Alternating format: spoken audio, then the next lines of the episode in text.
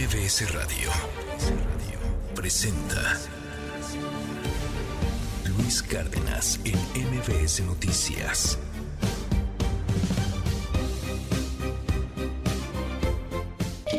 La mañana con cuatro minutos. Yo soy Sheila Amador, a nombre de Luis Cárdenas, el titular de esta primera emisión de MBS Noticias. Muchas gracias por acompañarnos este jueves ya, ya cerrando esta semana, cerrando casi ya este 2023. Hoy jueves 21, 21 de diciembre de 2023. Estamos escuchando a Kinich Yanav con Kukulkan, porque justo hoy, hoy estamos conmemorando el Día Nacional de la Cultura Maya.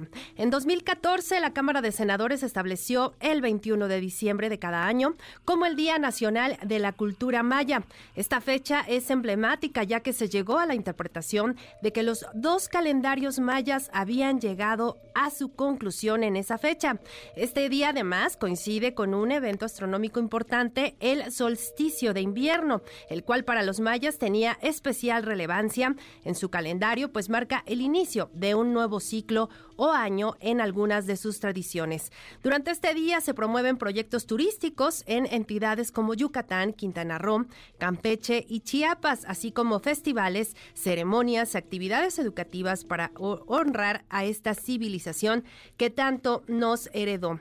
La civilización o cultura maya fue una de las principales civilizaciones que se desarrolló en la antigua Mesoamérica, cultura muy destacada por sus elaborados sistemas de escritura, numéricos y por el uso del calendario, así como por su impresionante arte y arquitectura. Los antiguos mayas son bien conocidos por sus escritos, de los cuales se puede leer una gran parte, pues fueron descifrados luego de haber sido encontrados, así como por sus avanzados cálculos matemáticos, astronómicos y calendáricos. Algunos de los sitios arqueológicos más importantes de los mayas son, por supuesto, Chichen Itza, Uxmal, Tulum, Ekbalam, Chaltún, Palenque, Cobá, Bonampak, entre otros, ubicados en Chiapas, Yucatán, Campeche y Quintana Roo. Este día es una gran oportunidad para honrar a esta gran civilización milenaria, explorar todos sus logros, comprender sus tradiciones y conectar con la historia viva que aún resuena en el presente. Desde las majestuosas ruinas arqueológicas hasta las vibrantes comunidades que mantienen viva esta herencia, cada paso es un encuentro fascinante con la grandeza de una cultura que perdura a través de los siglos. Así que es por eso que hoy estamos escuchando a Kukulkan de Kinich Yanab, porque conmemoramos el Día Nacional de la Cultura Maya. Ya decíamos, además, coincide con el inicio, con la llegada ya del invierno. El invierno ya que pues se siente el frío esta mañana muy fresca aquí en la Ciudad de México. Eh, en gran parte de la República Mexicana se siente ya el frío, el frío intenso en este invierno. Así que bueno, hoy conmemoramos este día y también un día como hoy es el, además del solsticio de invierno, es el Día Mundial del Básquetbol para todos los amantes de este maravilloso deporte. Pues un abrazo, festejen eh, jugando, pues aunque sea con una cascarita, ¿verdad? El Día Mundial del Básquetbol. Y también en hoy, un día como hoy, por en 2012, el Congreso de la Unión, recordamos que aprobaba la reforma educativa. Híjole, lo que fue de la reforma y lo que queda de ella. En 2016 también recordamos que el Departamento de Justicia de los Estados Unidos destapaba este caso súper controversial, el caso Odebrecht, que bueno, sigue, sigue dando mucho de qué hablar. Y bueno, pues hoy también vamos a platicar de muchísimos temas. Hoy, hoy bueno, muy cargada la agenda informativa, no por ser vacaciones eh, descansa la información. Vamos a platicar ampliamente de lo que es el censo de desaparecidos. Decíamos eh, en días en, días pasados en varios espacios de MBC Noticias que bueno, pues varios colectivos han estado haciendo pronunciamientos fuertes cuestionando, cuestionando mucho estas cifras que el gobierno federal ha dado a conocer de 110 mil a 12 mil nada más desaparecidos. Esta es la cifra oficial que pues reconocen a través de este censo nacional y bueno, esto en medio del caso tan lamentable que ya ampliamente ha hablado también mi compañero Luis Cárdenas en este su espacio de esta masacre, terrible masacre en Salvatierra, Guanajuato, que dejó eh, 11, 11 personas, 11 jóvenes, 11 chavos que estaban festejando una posada y que perdieron la vida eh, mientras se divertían prácticamente. Y bueno, también vamos a ir hasta Guanajuato, les decía, con nuestro corresponsal. Ayer se llevaba a cabo una manifestación en, en las calles de, de, Salvatierra. Toda la comunidad prácticamente se dio cita eh, en el centro de esta, pues de este municipio para protestar, para mostrar respeto sus condolencias a las familias que están de luto, los amigos, todo, todo el entorno social de estos jóvenes. Y bueno, pues también vamos a ir hasta allá. Y en la grilla, por supuesto, también muchísimos temas políticos. Eh, no descansan los políticos en estas fechas tampoco. Vamos a platicar de pues esta recién eh, creada alianza progresista con eh, varios priistas, pues sí, liderazgos importantes que salieron del partido y decidieron conformar esta alianza encabezados pues por varios exgobernadores como Alejandro Murat, como Rubiel Ávila, también algunos legisladores, eh, incluso también Adrián Rubalcaba. Y bueno, pues ya esta alianza ha ido sumando más, más adeptos. Vamos a platicar con uno de ellos más adelante. Y bueno, pues Sandra Cuevas, que ayer dijo, yo sí voy a formar mi propia organización política. El primer paso para conformar un partido político, ya dice que por ahí del 22 de enero va a dar a conocer cómo va a estar organizando todo este grupo. Y pues ahí también estuvo Adrián Rubalcaba acompañándole en una conferencia de prensa, pues diciendo que cuenta con todo su amor, con todo su apoyo Así que vamos a estar platicando de este tema. Y bueno, también Morena, que ayer dio a conocer por la, por la noche su lista de, una lista eh, previa ya de precandidatos a las, al Senado. Vamos a decirles quiénes conforman esta lista, los nombres, personajes importantes de Morena que están en ella. Y bueno, pues también Jueves de la Salud. Hoy vamos a platicar. Seguramente ustedes o alguien muy cercano en su entorno ha estado ya enfermo de pues cualquier eh, padecimiento respiratorio, la tos, la gripa, eh, las alergias, todo, todo, todo esto que nos está afectando muchísimo en nuestra salud. Vamos a platicar con un especialista que nos diga cómo prevenirlo y también quienes ya están enfermos, pues cómo evitar contagiar a los demás, porque también es importante eh, que ahora ya también con esta vacuna contra COVID-19 de Pfizer que comenzó ayer a comercializarse en las farmacias de nuestro país, en algunas de las farmacias de varias cadenas, las más importantes, pues ya también filas se veían de, de muchas personas intentando obtener esta vacuna. Y bueno, pues finalmente vamos a hablar, oigan, ayer, bueno, seguramente no, lo sintieron muchos quienes no viven en la zona, pero aquí en la Ciudad de México otra vez experimentamos otro microcismo, estos microcismos que se han estado, eh, pues sí, generando ya varias veces, hemos estado sintiéndolos en varias partes en la zona centro, en la zona de nuestra ciudad y bueno, vamos a platicar también con un especialista porque hay muchísimas dudas, hay, hay preocupación incluso entre la población, ¿por qué se están dando estos microsismos? ¿Por qué antes no los sentíamos? ¿Por qué ahora sí? Esto nos debe alertar más, se espera uno grande o no. Vamos a platicar de todo esto y mucho más en esta primera emisión de MBS Noticias. Soy Sheila Amador, a nombre de Luis Cárdenas, y vamos a estar las próximas cuatro horas informándoles de lo más importante aquí en nuestro país. Y vamos a escuchar, antes del resumen, el clima que nos depara este jueves. MBS Noticias con Luis Cárdenas. Clima. MBS Noticias.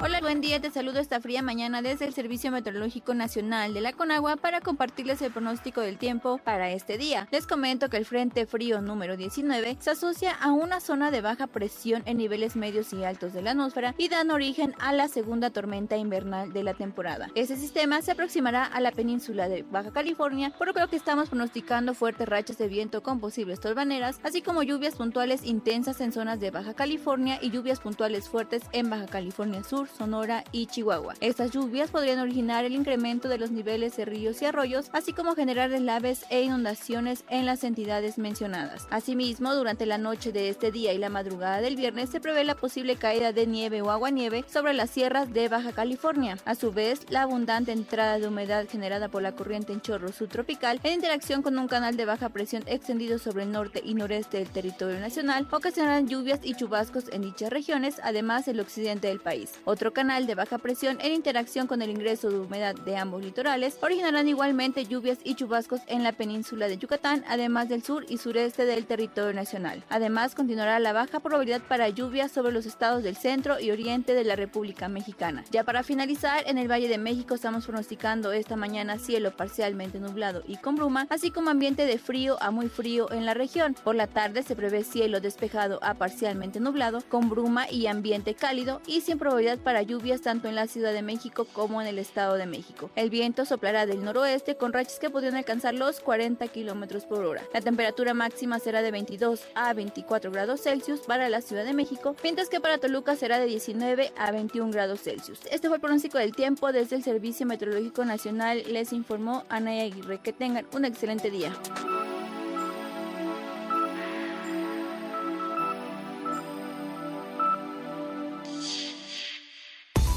MBS Noticias con Luis Cárdenas.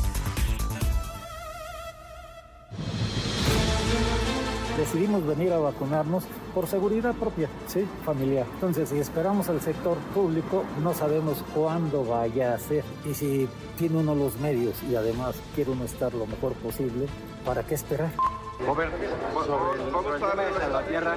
Vamos, a ver, denme chance, vamos tarde en la tierra, gobernador. Aquí hay mucha corrupción, especialmente saben cuáles son los cárteles que gobiernan aquí. El gobierno está con ellos, aquí no nos apoya nada. No tengo yo un partido político que me respalde y que además los dirigentes, algunos, se atrevan todavía a ofenderme yo en el 2025, voy a formar mi propio partido Quiero hacer pública mi renuncia a la militancia del Partido Revolucionario Institucional con la Alianza Progresista y con quienes compartimos un fuerte compromiso. Debemos elegir mediante el voto popular a las ministras y ministros de la Suprema Corte de Justicia de la Nación. No te dejes engañar, las instituciones sí se tocan cuando es para mejorarlas en beneficio del pueblo de México. Escuchamos a muchos países instar a poner fin a ese conflicto, algo que a todos nos gustaría ver. No oigo a prácticamente nadie decir, exigir a Hamas que deje de esconderse detrás de civiles, que ponga las armas y que se rinda. Hoy es un día histórico para nuestro país. Después de décadas de fracasos, empobrecimiento, decadencia y anomia, hoy comenzamos formalmente el camino de la reconstrucción. Porque como dijimos durante todos estos meses, el problema no es el chef, sino la receta.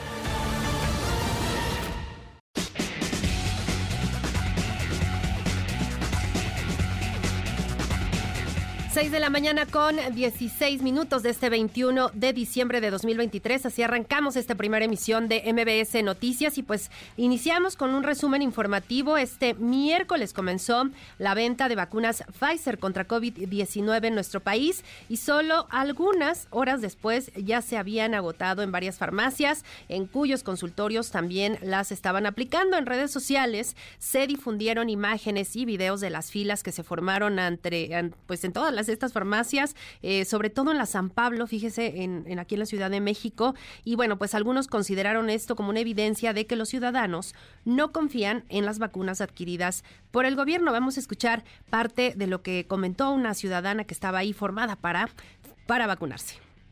En realidad primero fui a otra farmacia de, de, la misma cadena, pero cuando fui allá me dijeron que solamente los que tenían consultorio la puedan aplicar. Entonces ya me dirigí para acá, no está tan lejos. Y la razón por la cual preferí para acá es que uh, yo tengo el control de cuándo me la ponen y no dependo de que alguien me diga tal fecha, tal día, tal apellido, a tal hora. Bueno, pues esto es parte de lo que estaban ayer comentando algunas de las personas formadas en las filas de las farmacias. Y bueno, pues para que ustedes tomen nota, si tienen pensado acudir a, vacunarse en estos días, de los precios, es importante comentarlo. Fíjense, en las farmacias del ahorro la vacuna está en 859 pesos, en la San Pablo en 848, en las farmacias Benavides en 884 y en las farmacias Guadalajara entre 900 y 1000 pesos. Así que ahí está más o menos lo que se gastarían en caso de querer adquirir y querer vacunarse contra COVID-19. Y también muy importante que, que verifiquen en, en, donde ustedes pretendan vacunarse, eh, en qué farmacia, eh, sobre todo eh, van a acudir porque no todas tienen la vacuna. Entonces es importante antes de, acudir, de formarse, de dar su vuelta en balde, por favor verifiquen eh, si la tienen disponible porque también se están agotando rápidamente. Así que vamos a estarles informando en todos los espacios de MBS Noticias cómo va la vacunación. Y bueno, pues ya les platicaba lo ocurrido en eh, Salvatierra. Habitantes de este municipio salieron ayer a las calles para exigir justicia por el asesinato de 11 de sus jóvenes a manos del crimen organizado. En la Plaza del Carmen, al pie del árbol de Navidad que el municipio apagó en señal de duelo, colocaron las velas e improvisaron un altar para posteriormente hacer el pase de lista de las víctimas. Galileo Almanza Lezama. Presente. David Hernández. Presente. Irving Ruiz. Presente. Antonio Sánchez. Presente. Marco López. Presente. Emiliano Vargas. Presente. Héctor Almaraz. Presente. Dalía Cornejo. Presente. Macarena Becerril. Presente. Alberto Ramírez. Presente. Juan Luis García. Presente. Por todos los once amigos. Presente. Que las autoridades, los fiscales, los jueces, todos cumplan con su papel en hacer justicia terrenal. Aquí hay mucha corrupción y especialmente saben cuáles son los cárteles que gobiernan aquí. El gobierno está con ellos. Aquí no nos apoya nada. No solo son las familias que les acaban de destrozar su vida. No pueden ni respirar, les quitaron todo. Pero no nada más a ellos, a cada uno de nosotros estamos sufriendo esto. Rebasó más que límites, no hay palabras. No tenemos cómo consolarlos. De verdad que al escuchar el pase de lista, eh, estas voces que pues están sufriendo, están enojados, están frustrados. Eh, no es cualquier cosa lo que pasó en Salvatierra, no es cualquier cosa lo que está pasando en el país. La violencia, pues desbordada en varios estados de la República, sí hay que decirlo y no es un invento de los medios. Hoy, por ejemplo, el periódico Reforma da a conocer en su portada, la nota de 8, una información importante. Dice, reportan al día 93 homicidios. Lamentan expertos cifras alegres del actual gobierno y estrategia fallida. Hacen un comparativo con el promedio de homicidios por día que se registró en eh, los sexenios, por ejemplo, de Felipe Calderón y de Enrique Peña Nieto, donde también hablábamos mucho del tema de, violencia. Lo recuerdo perfectamente bien, por, por ejemplo, en el sexenio de Calderón, cuando se declara la guerra en contra del crimen organizado y se desborda toda esta violencia en el país, pues lo señalábamos todos los días todos los medios de comunicación. Había quienes incluso llevaban un ejecutómetro. Recuerdo perfectamente bien que el diario Milenio, por ejemplo, llevaba este conteo de homicidios, este conteo de asesinatos, y, pues ahora es Reforma quien da cuenta de ello. Y en este comparativo eh, publican que en el sexenio, los primeros cinco años de la gestión, por ejemplo, de Calderón, se registraban en promedio 52 homicidios por día, en el de Enrique Peña Nieto 66 y ojo, en el de López Obrador, 93 homicidios al día. Ahí está la información para quien guste consultarla en el periódico Reforma. Y bueno, pues en más información eh, justamente sobre el tema de Salvatierra, el gobernador de Guanajuato, Diego Sinué Rodríguez, fue cuestionado sobre esta masacre y pues bueno, su postura, vamos a escuchar lo que dijo. Robert, sobre el, vamos tarde de Salvatierra. Vamos, a ver, denme chance, vamos tarde en la sesión sobre el, tema de Salvatierra, gobernador. ¿Qué información tiene, Gobernador? Ahí está la postura, ahí está la declaración de un gobernador donde le mataron a 11 chavos en una posada. Vamos, vamos al evento, dice el gobernador. Cuestionable. Bueno, pues el Consejo Nacional Ciudadano rechaza el informe del Gobierno Federal sobre desaparecidos. El Consejo Nacional Ciudadano del Sistema Nacional de Búsqueda rechazó este informe federal del Gobierno Federal. Los detalles los tiene mi compañera Nora Bucio. Nora, te saludo con mucho gusto esta mañana. ¿Cómo estás?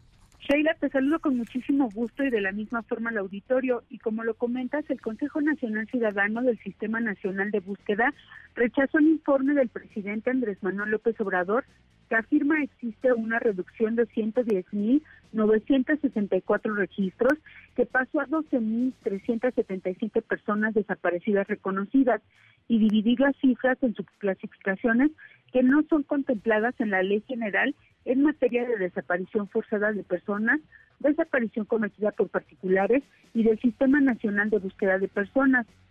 Ante estas declaraciones, exigieron que el gobierno federal publique las listas de las personas que colocó en las cinco subclasificaciones, principalmente la que identifica a las personas que supuestamente fueron encontradas, acerca de que las familias puedan revisar y verificar en qué subclasificación colocaron a su ser querido. Denunciaron además la falta de transparencia en el proceso que culminó en el informe, violando principios establecidos en la Ley General en materia de desaparición, en las recomendaciones y observaciones del Comité de la ONU contra la Desaparición Forzada y revictimizando a los familiares de personas desaparecidas al descalificar su legítima exigencia de participación directa y a la verdad y justicia, dijeron a través de un comunicado. Por lo anterior, exigieron al gobierno federal y a los estatales que asuman su obligación legal de investigar a través de las fiscalías generales y locales, recabando datos e indicios para buscar, identificar y encontrar sus desaparecidos. Finalmente señalaron que las personas desaparecidas no son un número ni botín político electoral, son seres humanos con el derecho a ser buscados, víctimas de procesos de impunidad que permitieron su desaparición, concluyeron los integrantes de este consejo. Sheila, la información. Muchas gracias, Nora. Muy buenos días. Muy buenos días. Más, más adelante en este espacio vamos a estar platicando de este censo y pues de lo que ha ocurrido con, con las cifras, porque sí hay, hay muchas dudas, ya lo, ya lo decían varios colectivos, ya nos platicaban ahora lo que, lo que dice el Consejo Nacional Ciudadano, pues hay, hay muchas dudas al respecto. Y bueno, pues en una carta dirigida a la secretaria de Gobernación, Luisa María Alcalde, la Iglesia Católica y organizaciones civiles urgieron atender la violencia que se registra en comunidades del municipio de Guadalupe y Calvo en la tierra tarahumara, donde los habitantes son víctimas de asesinatos plagios, quema de viviendas, violaciones, amenazas y desplazamiento forzado. Integrantes de colectivos de familias de desaparecidos colocaron este miércoles en el Zócalo de la ciudad de esto en Veracruz árboles de Navidad con los rostros de sus seres queridos para recordar a los más de 300 desaparecidos que buscan del colectivo Solecito de Veracruz. Vamos a escuchar la voz de Selene Ortiz, madre buscadora visibilizando, recordando la memoria de nuestros familiares ausentes. Son esferas con la impresión de los rostros de nuestros familiares. Cada una representa un familiar desaparecido de cada compañero. Nosotros estamos buscando más de 250 desaparecidos que son las familias que integran este colectivo. ¿no? Muchos de los casos que, como en mi caso, que yo busco a mi esposo desaparecido desde 2011, son investigaciones que no avanzan. Siempre nos quedamos en la misma y que trato de investigar, pero pues no hay ninguna y bueno, finalmente ayer un juez de control ya vinculó a proceso a Gloria García Luna y a Edgar Anuar Rodríguez García, hermana y sobrino del exsecretario de Seguridad eh, Genaro García Luna. Esto en el sexenio de Felipe Calderón. Mi compañero René Cruz estuvo muy pendiente de la audiencia y nos cuenta los detalles. René, ¿cómo estás? Muy buen día. Hola Sheila, muy buenos días. Así es, un juez de control vinculó a proceso a Gloria García Luna y a Edgar Anuar Rodríguez García hermana y sobrino del exsecretario de Seguridad Pública Federal, Genaro García Luna, respectivamente. Durante la reanudación de la audiencia que se realizó el día de ayer en el Centro de Justicia Penal Federal con residencia en el Altiplano, la Fiscalía General de la República les imputó los delitos de operaciones con recursos de procedencia ilícita y delincuencia organizada relacionados por su presunta participación en el desvío de más de 5 mil millones de pesos por este motivo, Gregorio Salazar, juez de control, ratificó la medida cautelar de prisión preventiva justificada y ordenó a las autoridades del Penal Federal de Morelos aplicar medidas especiales de seguridad a favor de Gloria García, quien denunció que su vida corre peligro debido a que existen reclusas que fueron detenidas y procesadas durante la gestión de García Luna. Tras escuchar los alegatos de las partes, el impartidor de justicia determinó que Gloria García Luna y Edgar Anuar Rodríguez presuntamente participaron en una red criminal encabezada por Genaro García Luna para desviar más de 5 mil millones de pesos del órgano administrativo desconcentrado de prevención y readaptación social, esto a través de contratos con empresas fachada que se realizó entre el 2011 y el 2019. Sheila, el reporte que tengo. Muchas gracias, René. Muy buen día. Buen día. Y bueno, pues en más información eh, judicial, un juez federal negó modificar al ex procurador Jesús Murillo Caram la prisión domiciliaria, por lo que continuará en la torre médica del penal de Tepepan en Xochimilco, esto en el sur de aquí de la Ciudad de México, donde permanece desde el pasado 30 de junio por problemas de salud. En cuanto se recupere, tendrá que regresar al reclusorio norte. Y José Abugaber, presidente del Consejo Directivo de la CONCAMIN, informó en sus redes sociales que el gobierno de los Estados Unidos ordenó ya la reapertura de los cruces fronterizos ferroviarios de Eagle Pass y El Paso, Texas. Además, reconoció el trabajo y las gestiones del gobierno de México, así como de empresarios y legisladores estadounidenses. El SAT informó ayer que ha brindado atención prioritaria a 6.636 migrantes que tramitaron su registro federal de contribuyentes como personas físicas, un documento que les permite trabajar en la industria maquiladora en Tijuana, Ciudad Juárez y El Bajío. La Comisión Mexicana de Ayuda para Refugiados informó que con corte al 15 de diciembre de 2023 se registró un número histórico de refugiados en el país con 141 mil solicitudes, superando a las cifras que se generaron en el 2021, donde el número de trámites fue de 130 mil. Indicó que el 60% de las personas extranjeras están en Chiapas y es la voz de Giovanni Lepri, el representante del ACNUR en México. Sí, primero creo que es un hecho que México ha visto muchas más personas llegar, muchas más personas que necesitan protección, personas extranjeras que piden protección en México y todos los indicadores que vemos en los países aledaños nos dicen que este número va probablemente seguir, seguir igual o aumentar, ha aumentado en los últimos años. Oscar Pimentel González, secretario de Gobierno de Coahuila, exigió al gobierno federal que se destinen mayores recursos al Instituto Nacional de Migración a fin de que se pueda controlar el flujo migratorio desde el sur del país y gestionar el traslado de los extranjeros a sus lugares de origen. Sabemos que es un drama humano, es digamos una situación verdaderamente dolorosa para toda nuestra comunidad Hemos ido con todo para tratar de contribuir a la solución del problema, tanto en la gestión de un mayor apoyo por parte del Instituto Nacional de Migración, que se comisione un mayor número de agentes Reginaldo Sandoval, diputado del PT, consideró que la ley firmada por el gobernador de Texas, Greg Abbott, que permitirá a las autoridades de seguridad detener a migrantes que se presuma se encuentren de manera irregular en el Estado, es racista y electorera. Pues nosotros vemos que es equivocada la política migratoria de ese gobernador del estado de Texas, entre otros, que es muy racista, muy eh, xenofóbico. Lo está sacando ahora con la ruta electoral para la elección que se avecina en Estados Unidos. Y yo creo que es parte también de un rezago en derechos humanos que trae Estados Unidos hacia adentro y también hacia afuera. Y pues, lamentable, yo espero que la, postura del gobierno y la Secretaría de Relaciones Exteriores pues se apliquen. Este miércoles se llevó a cabo una reunión de seguridad entre autoridades de Zacatecas y de Durango, donde concluyeron que los responsables del secuestro de migrantes en la frontera de ambas entidades son miembros de bandas criminales que usan uniformes clonados a los de las corporaciones de seguridad. Además, acordaron estrategias para reforzar la seguridad entre ambos estados. Previo a este encuentro, el gobernador de Zacatecas, David Monreal, había acusado que funcionarios del gobierno de Durango estaban coludidos, imagínense, con una banda de secuestradores de migrantes. Es una banda de extorsionadores, secuestradores, bien organizada, en donde están inclusive funcionarios institucionales en Durango, en Durango. Ya pasó con los colombianos la vez pasada, allá fue. Ya fue con un grupo de migrantes que fueron, no recuerdo el número, pero era un exceso, 300 o 400 que tenían secuestrados, allá fue, de migrantes. Ya pasó con otros venezolanos, allá fue. Imagínense, y eso lo dice un gobernador. cómo estarán las cosas. Bueno, y en otros temas, eh, recordamos y por supuesto seguimos eh, pendientes de lo que ocurre en Acapulco. Ayer allá la, se iniciaron ya los trabajos, eh, los senadores, de una comisión para dar seguimiento precisamente a la reconstrucción y los detalles los tiene mi compañero Oscar Palacios. Oscar, ¿cómo estás? Buenos días.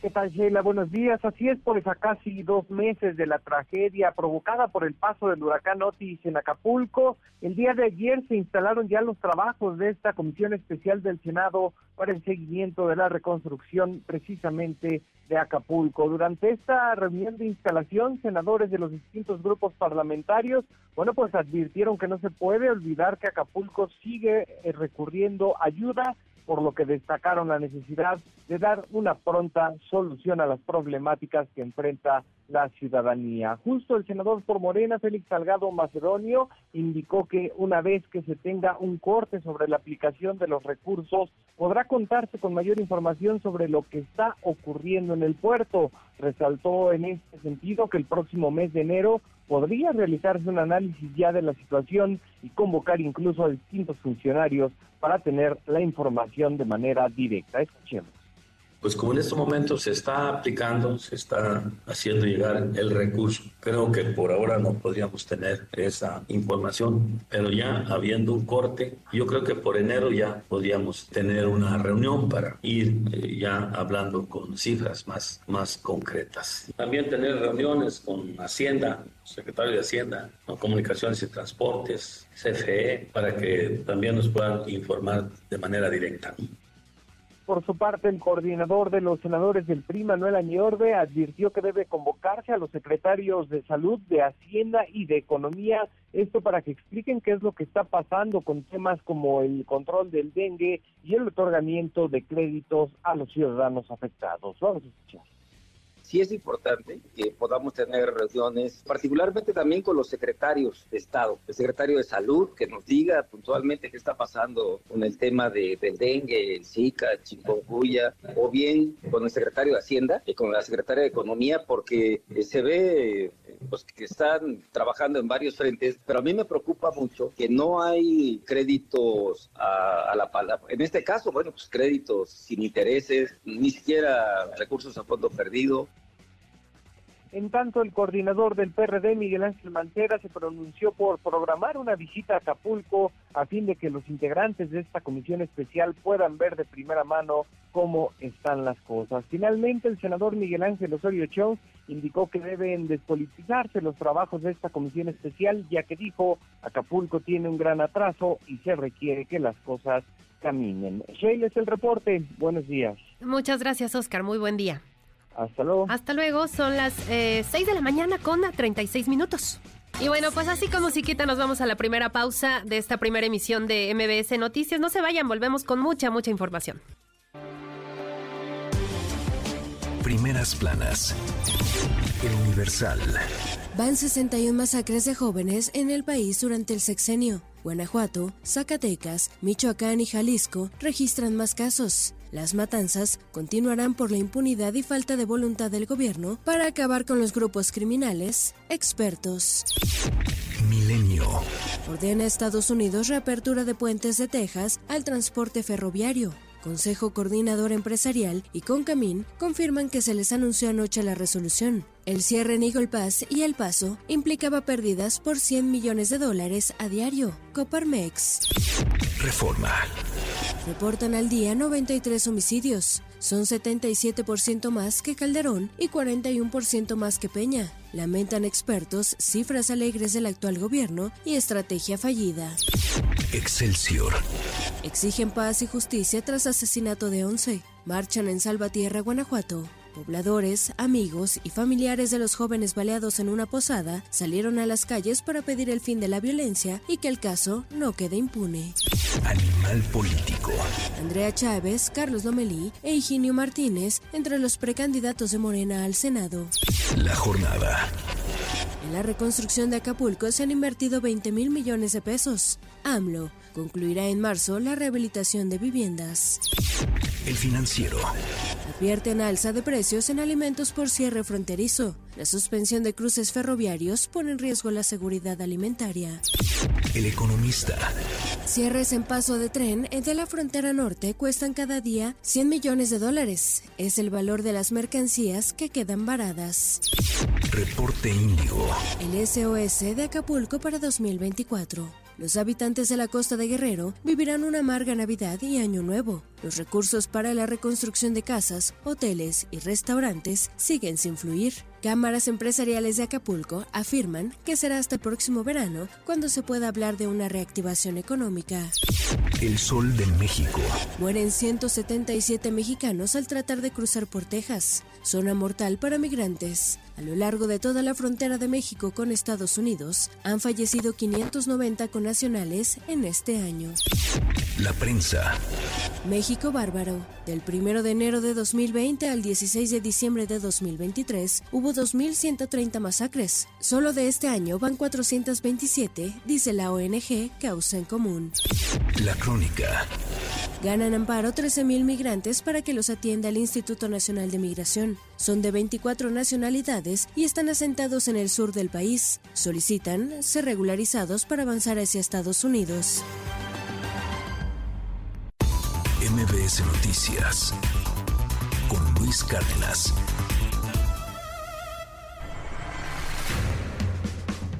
Estados.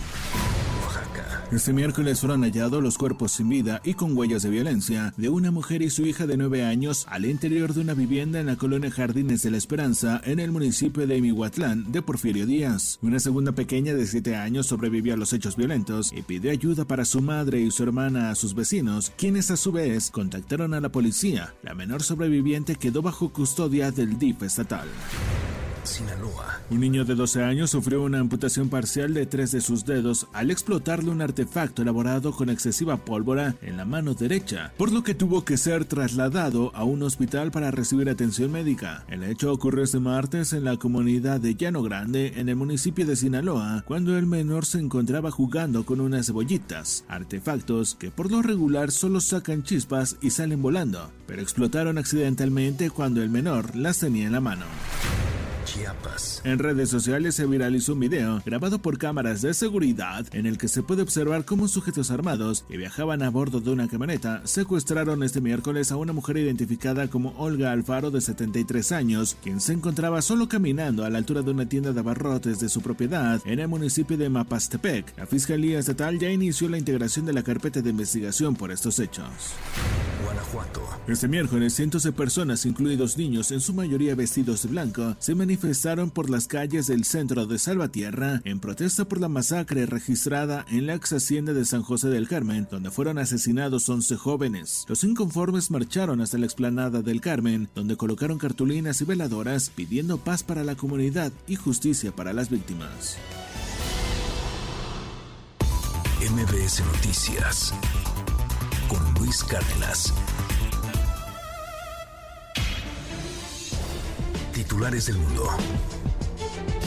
York Times, Estados Unidos. Las conversaciones sobre la tregua en Gaza se estancan por las disputas sobre las inspecciones de ayuda. Washington Post, Estados Unidos. La represión del Partido Republicano contra el fraude electoral se dirige abrumadoramente a las minorías y a los demócratas. El país, España. La Unión Europea cierra los pactos clave sobre migración y reglas fiscales. Le Monde, Francia. Emmanuel Macron se enfrenta a la ley de inmigración y contraataca. The Guardian, Reino Unido. Indignación por el acceso de la policía a 50 millones de permisos de conducir para realizar controles faciales. Der Spiegel, Alemania. Protesta contra los recortes de subsidios. Agricultores bloquean numerosos accesos a las autopistas. Corriere della Sera, Italia. Pacto de estabilidad es un acuerdo. Funcho de São Paulo, Brasil. Congreso lanza ofensiva para incrementar mil millones de dólares en fondos políticos en año electoral. El Clarín, Argentina. Milei desregula la economía con un superdecreto. Alquileres, prepagas, privatizaciones y reforma laboral. Al Jazeera, Medio Oriente. El Consejo de Seguridad de la ONU lucha por los retrasos en la votación de la tregua de Gaza. Israel ordena evacuaciones masivas. MBS Noticias con Sheila Amador, en ausencia de Luis Cárdenas. Regresamos. MBS Noticias con Sheila Amador, en ausencia de Luis Cárdenas. Continuamos. Trascendió en la prensa. Reforma, Templo Mayor. SAS, la desbandada de priistas hacia la campaña de Claudia Sheinbaum, dejó al PRI sin grupo parlamentario en Veracruz. Resulta que el tricolor se quedó solo con dos diputados tras la renuncia a ese partido de Anilu Ingram Ballines. La diputada anunció su adhesión a la causa morenista, flanqueada por Alejandro Murat y Adrián Rubalcaba, los que junto con Erubiel Ávila integraron el otro día la llamada Alianza Progresista de Tricolores conversos al cuatroteísmo. Habrá que ver si la sangría se repite en otros estados o si los desertores le dan una tregua navideña a su ex partido. Bajo reserva del Universal. Exactamente a una semana de que inauguró el tren Maya, mañana el presidente Andrés Manuel López Obrador estará en Salina Cruz, Oaxaca para inaugurar ahora el tren transísmico, otra de sus obras prioritarias. Nos detallan que previo a la inauguración de la obra ferroviaria, el mandatario federal realizará su conferencia mañanera y posteriormente encabezará la ceremonia de inauguración. El presidente abordará el tren rumbo a Coatzacoalcos, Veracruz. Nos detallan que varios funcionarios involucrados en esta obra prioritaria están revisando hasta el último detalle para evitar los contratiempos que se han presentado en el tren Maya. Y varios de ellos, que reconocen que se trata de una obra inconclusa a la que aún le faltan varios meses para quedar terminada por completo, nos explican cuál es la prisa por inaugurar este tren. ¿Acaso habrá alguna intención electoral? Confidencial, el financiero. En una especie de operación cicatriz, Alejandro Moreno mueve y remueve sus fichas mexiquenses. Ayer, al presidente del PRI estatal, Eric Sevilla, se lo trajo a la Ciudad de México como secretario general adjunto de la presidencia del PRI nacional. A la diputada federal y ex precandidata al gobierno del estado, Ana Lilia Herrera, la dejó como la presidenta del PRI en el estado. A la candidata perdedora de la elección por la gubernatura, Alejandra del Moral, ya la incorporó al equipo de campaña de Xochitl, aunque al parecer no se deja o no la dejan ver mucho en el cuarto de guerra. Se dice que pronto aparecería en el CEN con algo. El que falta es Ernesto Nemer, comentan en la sede tricolor.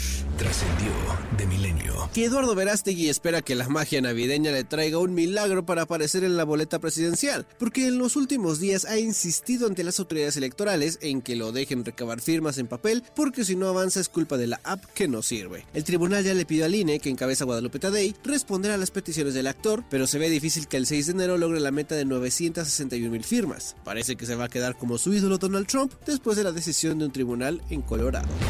Rosones de la razón.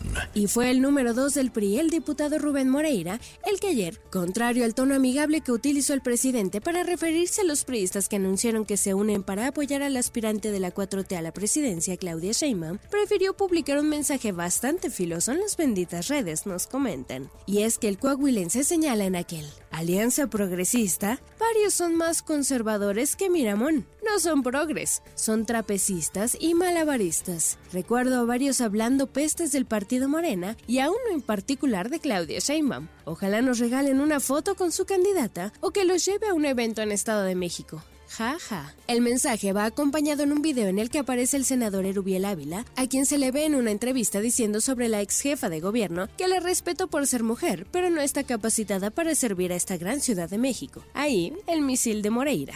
Oof. Pepe Grillo, de Crónica. La alcaldesa Sandra Cuevas no se va ni con melón ni con sandía. De hecho, anunció la decisión de formar su propia organización política con miras a convertirla en un partido político. Eligió el camino largo, pero ya quedó claro que las actuales opciones partidistas no cubren las aspiraciones políticas de todos los ciudadanos. Mi cuadro soy yo, y no necesito más. Lo que se requiere es gente nueva, jóvenes que en la actualidad no se sienten representados. Sandra reveló que la han buscado de diversos partidos, pero hasta ahora ninguno llena sus expectativas, y por eso ha pensado en la opción de su propio partido. Los requisitos para formar un nuevo partido son draconianos. ¿Ya los habrá revisado Sandra? Hasta no ver, no creer. Rayuela de la jornada. Mortal por necesidad fue la estocada que los veracruzanos le propinaron al PRI. MBS Noticias con Sheila Amador en ausencia de Luis Cárdenas. Regresamos. MBS Noticias con Sheila Amador en ausencia de Luis Cárdenas. Continuamos. En MBS, noticias que ponen de buenas. Desde 2014, cada 21 de diciembre, se celebra en México el Día Nacional de la Cultura Maya, la cual es una de las más antiguas del mundo. Se eligió el 21 de diciembre al ser una fecha emblemática en dicha civilización, pues se interpreta como el día en el que concluye su calendario un grupo de investigación de la Universidad Autónoma Metropolitana trabaja en el desarrollo de un biopolímero a partir de la cáscara de plátano que tendría las características físico-químicas necesarias para sustituir materiales convencionales como los utilizados en bolsas de plástico. La diferencia entre biopolímeros biodegradables y los compostables es que los primeros se convierten en partículas muy pequeñas, pero contaminantes, mientras que los segundos tienen el valor agregado de ser amigables con la tierra e incluso podrían nutrirla. Trabajadores de una empresa en la colonia Polanco alertaron a las autoridades que debajo de un vehículo se observaba un animalito visiblemente nervioso y al parecer lesionado, por lo que personal de la Dirección General de la Brigada de Vigilancia Animal de la Secretaría de Seguridad Ciudadana de la Ciudad de México rescataron a lo que resultó ser un cacomixle. Tras verificar su condición de salud y la gravedad de la lesión, los oficiales lo trasladaron para que fuera atendido por médicos veterinarios y ser entregado a las autoridades correspondientes. Para MBS Noticias, Claudia Villanueva.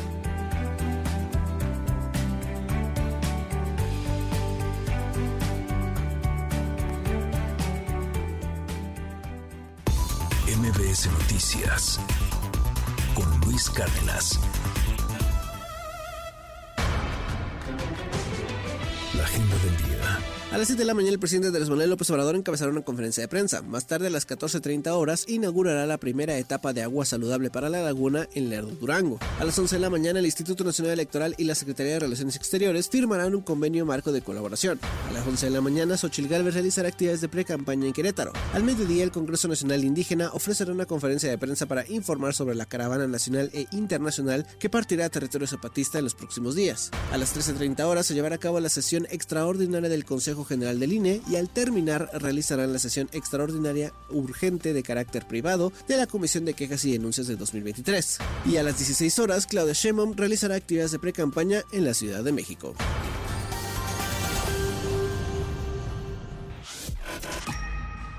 MBS Noticias con Sheila Amador, en ausencia de Luis Cárdenas. Regresamos. Cuando dejan entrar a, creo que el número real es 15 o 16 millones de personas a nuestro país, están envenenando la sangre de nuestro país. Es lo que han hecho. La inacción deliberada de Biden ha dejado a Texas a su suerte. El objetivo del proyecto de ley senatorial 4 es detener la ola de entradas ilegales a Texas. Crea un delito penal por la entrada ilegal a Texas. Lo que hace el proyecto de ley senatorial 4 es poner fin a ese proceso. Crea una sentencia mínima obligatoria de 10 años de prisión para el tráfico de inmigrantes ilegales. También crea una pena mínima de prisión de 5 años por operar una casa de seguridad en Texas. Se está haciendo ya un trámite en Relaciones Exteriores para impugnar esta ley. Nosotros vamos a estar siempre en contra de estas medidas, decirle a nuestros paisanos y a los migrantes que vamos a estarlos defendiendo, que el gobernador de Texas actúa de esa forma porque quiere ser candidato a vicepresidente del Partido Republicano en Estados Unidos. México puede detener todo esto. México en realidad es parte de la causa de esto. Lo que López Obrador ha hecho es reprobable, sometiendo a miles de personas a torturas, violaciones, agresiones e incluso a la muerte. Él tiene que entender que él es una gran parte del problema de migración que tenemos en Estados Unidos. Vamos a esperar a ver qué situación se genera con respecto al cierre, ya que fue precisamente la empresa Ferromex la que anunció a las empresas dicho, dicho cierre. El tema sigue siendo los migrantes. Todo el mundo sabemos que, esto pone en riesgo las operaciones, pero afortunadamente hay algunos eh, espacios de tiempo pactados por celebración de vacaciones o en estas fechas y, buscaremos cómo, cómo los trabajadores salgan afectados en tal sentido. Dadas las eh, fechas que se dan la derrama económica más importante del año, yo diría que para el comercio del sector servicios de Piedranera estaríamos hablando de alrededor de 3 millones de pesos por día.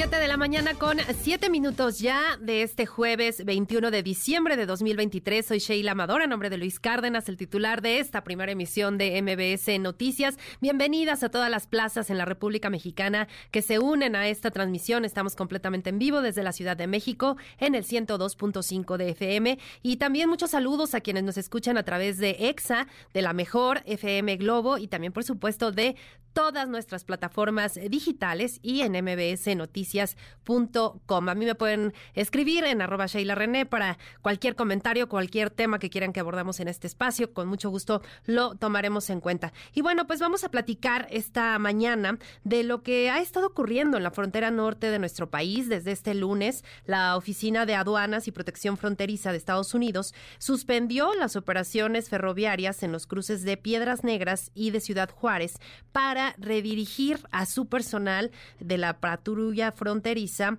y todo esto para detener, para contener de alguna manera el fenómeno migratorio que está pues desbordado ya desde hace varios meses en la frontera norte y pues obviamente esto impediría tener eh, vigilancia, tener mayor presencia policíaca en estos dos cruces y bueno, finalmente decidieron cerrar esta, estos cruces. Pero bueno, ayer en la noche, ya muy tarde, por allá de las 10 de la noche, escribió a través de su cuenta de Twitter José Abungaber, él es el eh, presidente de Concamín y decía y pues informaba que ya el gobierno de Estados Unidos acababa de ordenar la reapertura de los cruces eh, fronterizos, de estos que hablábamos de Eagle Pass y el eh, Paso. Y bueno, pues ahí reconocía las gestiones, el trabajo del gobierno eh, tanto de México como de Estados Unidos para reabrir nuevamente estos cruces. Pero obviamente hay implicaciones, esto generó implicaciones importantes.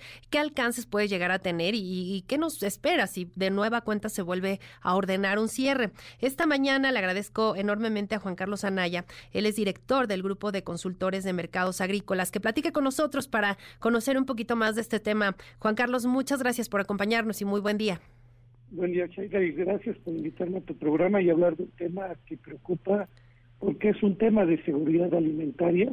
Claro. Y esto, un tipo de medidas como tú señalas, sí nos enteramos en la noche por parte con Camín que ya se reabren este, estos dos puntos fronterizos, pero pues este son dos puntos fronterizos donde se mueve el 27% de los granos que importamos, principalmente pues todo viene de Estados Unidos y esta zona abastece el norte, centro y el occidente del país. Claro. Eh, en estos momentos, ¿ustedes qué información tienen? Eh, obviamente fue ya muy tarde este, este anuncio que, daban a conocer por parte de, de Concamín, pero ¿se tiene ya eh, conocimiento de que ya se haya abierto este cruce que se realizará hoy, en las próximas horas? ¿Cuándo se, se realizaría? ¿Algo, ¿Algo que tengan al respecto? Todavía no tengo, tenemos algo formal, seguramente lo verificaremos con las autoridades, pero principalmente con Ferromex, que es la línea ferroviaria mexicana que conecta con los ferrocarriles de Estados Unidos, porque ha creado un serio problema en la frontera, principalmente muchos trenes del lado americano se han tenido que parar, principalmente de las zonas productoras de Estados Unidos, y es el reclamo, pero también hay más de 15 mil eh, carros de ferrocarril en México que no han podido regresar, y bueno, aunque se reabra la frontera, va a haber un, un problema de crisis para poder restablecer este tráfico de trenes de Estados Unidos a, México y de México a Estados Unidos. Y, bueno, obviamente las implicaciones económicas de, lo que ya generó este, este cierre estos días que, ha permanecido cerrado son importantes. Estaba revisando información que publicaba hoy el diario El Economista y, ellos calculaban eh, que estos cierres eh, en la frontera norte cuestan cada día 100 millones de dólares, es decir, una cantidad sumamente importante pues por todo el tránsito de, ya decía usted, eh, granos, ¿no? Principalmente el problema que puede generar la alimentaria que puede eh, ocasionar este, este cierre y sobre todo pues las implicaciones económicas. Así es, eh, Sheila. En el tema de granos representa un movimiento estas dos fronteras de casi 31 mil toneladas, 13 millones de dólares, de esos 100 o 150, hay diversas cifras. Lo que sí podemos nosotros tener los datos es lo que representa en granos. En el caso del maíz, representa el 25% de las importaciones estos dos puntos fronterizos. en soya el 42%, en trigo el 35%, en pasta de soya 63%, en frijol 23%. Y la realidad, Sheila, que estos días provocaron un serio problema principalmente al sector pecuario, porque en el caso de la pasta de soya que se usa principalmente para los sectores avícolas, porcícolas y ganaderos, es un producto que totalmente importamos. México no produce casi soya. ¿Y qué pasó? Que no podíamos traer pasta, pero también la industria aceitera que hace aceite y hace la pasta, hubo problemas serios. Hay empresas que tenían para dos, tres días. Hay empresas que nosotros conocemos que no tenían pasta de soya. Y en el caso del maíz, se empezó a, tener un mercado de, aumento de precios. ¿Por qué? Porque al no importar, muchas empresas este, no pueden dejar de dar de comer a sus a, a sus animales, a sus pollos y cerdos. Y bueno, pues lo más caro es lo que no hay. Claro. Y sí vino a, a crear una, una crisis que, que lamentablemente pues vemos que, que es un tema migratorio que vino a provocar un tema de seguridad alimentaria y pues sí preocupa que esto vuelva a suceder. Y sobre todo lo que, lo que ya afectó, ya nos daba cifras y, sobre todo cuáles son los insumos que principalmente cruzan por estos dos puntos de, de Eagle Pass y de eh, Piedras Negras. Y obviamente pues esto genera, ya decíamos, especulación ¿no? en, los precios porque pues al no tener eh, los insumos pues eh, se encarecen. Y también lo que, lo que impacta y lo que representa este fenómeno migratorio ya estamos viendo en, en la parte, en el sector agrícola y eh, pues lo que podría provocar si, si continúa ocurriendo, porque si no hay una solución o si no hay pues algún eh, protocolo que se pueda implementar en esta frontera, lamentablemente lo podemos volver a, experimentar y seguirá ocurriendo. Por eso la carta que mandan los ocho senadores al secretario Mallorca es que llaman la atención a su gobierno a darle una solución a este problema, a tener más gente que, que atienda esta, este problema que es una crisis migratoria, pero también un trabajo que tiene que ver con México en cómo cuidar el tema del tránsito de todos los migrantes que quieren llegar a Estados Unidos. Y una manera por donde pueden llegar rápido es subirse a los trenes de ferrocarril con serios este, problemas que puede haber de accidentes y llegar a la frontera. Y esta decisión este sí vino a causar esta esta situación que tú señalas y daños que ya se provocaron porque todavía, aunque se abran las fronteras, reabrirlo va a tener problemas de del tránsito de todos los trenes que están parados de este lado mexicano y del lado de Estados Unidos. Más o menos cuántos trenes son los que están varados desde el cierre de, de estos puntos. Sí.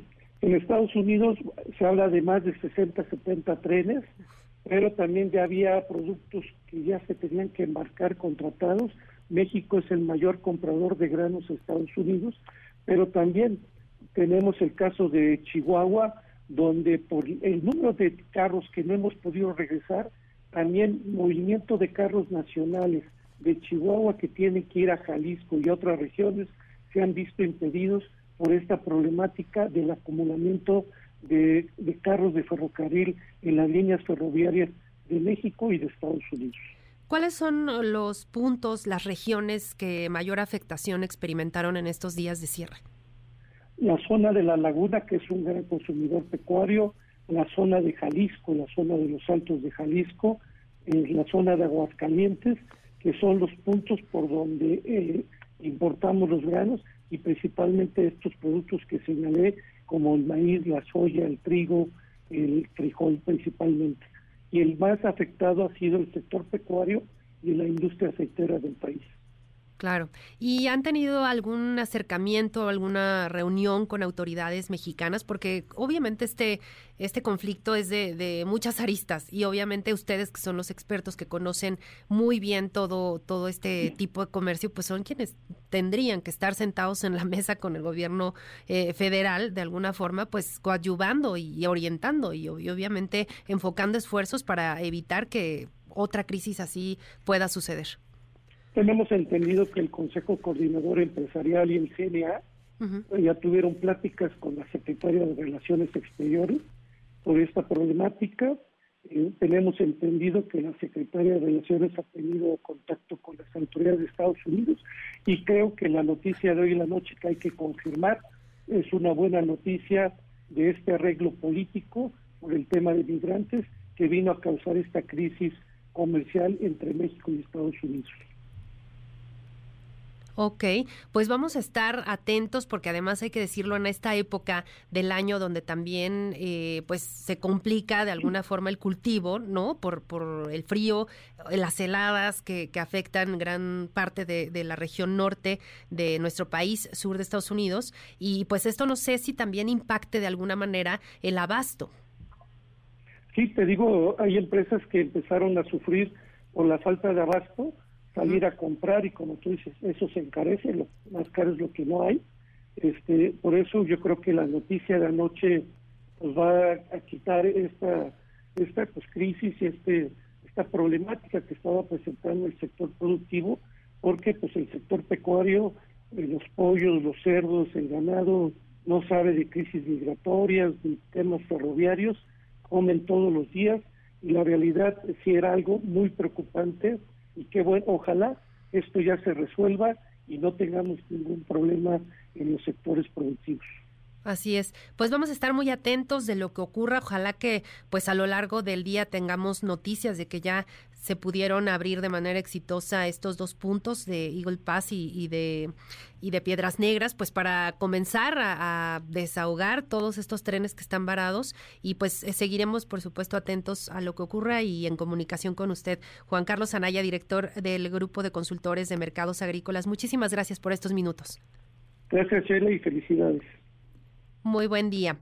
Y bueno, pues, eh, ¿qué origina todo esto? Pues eh, la crisis migratoria, la crisis migratoria que lleva años en nuestro país sin eh, control prácticamente, eh, muchísimos muchísimos hermanos que vienen de mu muchos estados de, del sur de nuestro país recorriendo todo todo el país prácticamente en busca de llegar a Estados Unidos y que pues en Coahuila, en eh, gran parte de este estado también se han quedado y que no ha habido pues eh, alternativas, que no ha habido realmente soluciones que podamos palpar y que pues han originado ya este desbordamiento de, de migrantes. Nos enlazamos hasta Coahuila con mi compañera Camelia Muñoz para que nos cuente cómo está la situación en Coahuila, qué han hecho las autoridades y cómo está el flujo migratorio. Camelia, cuéntanos por favor, muy buen día.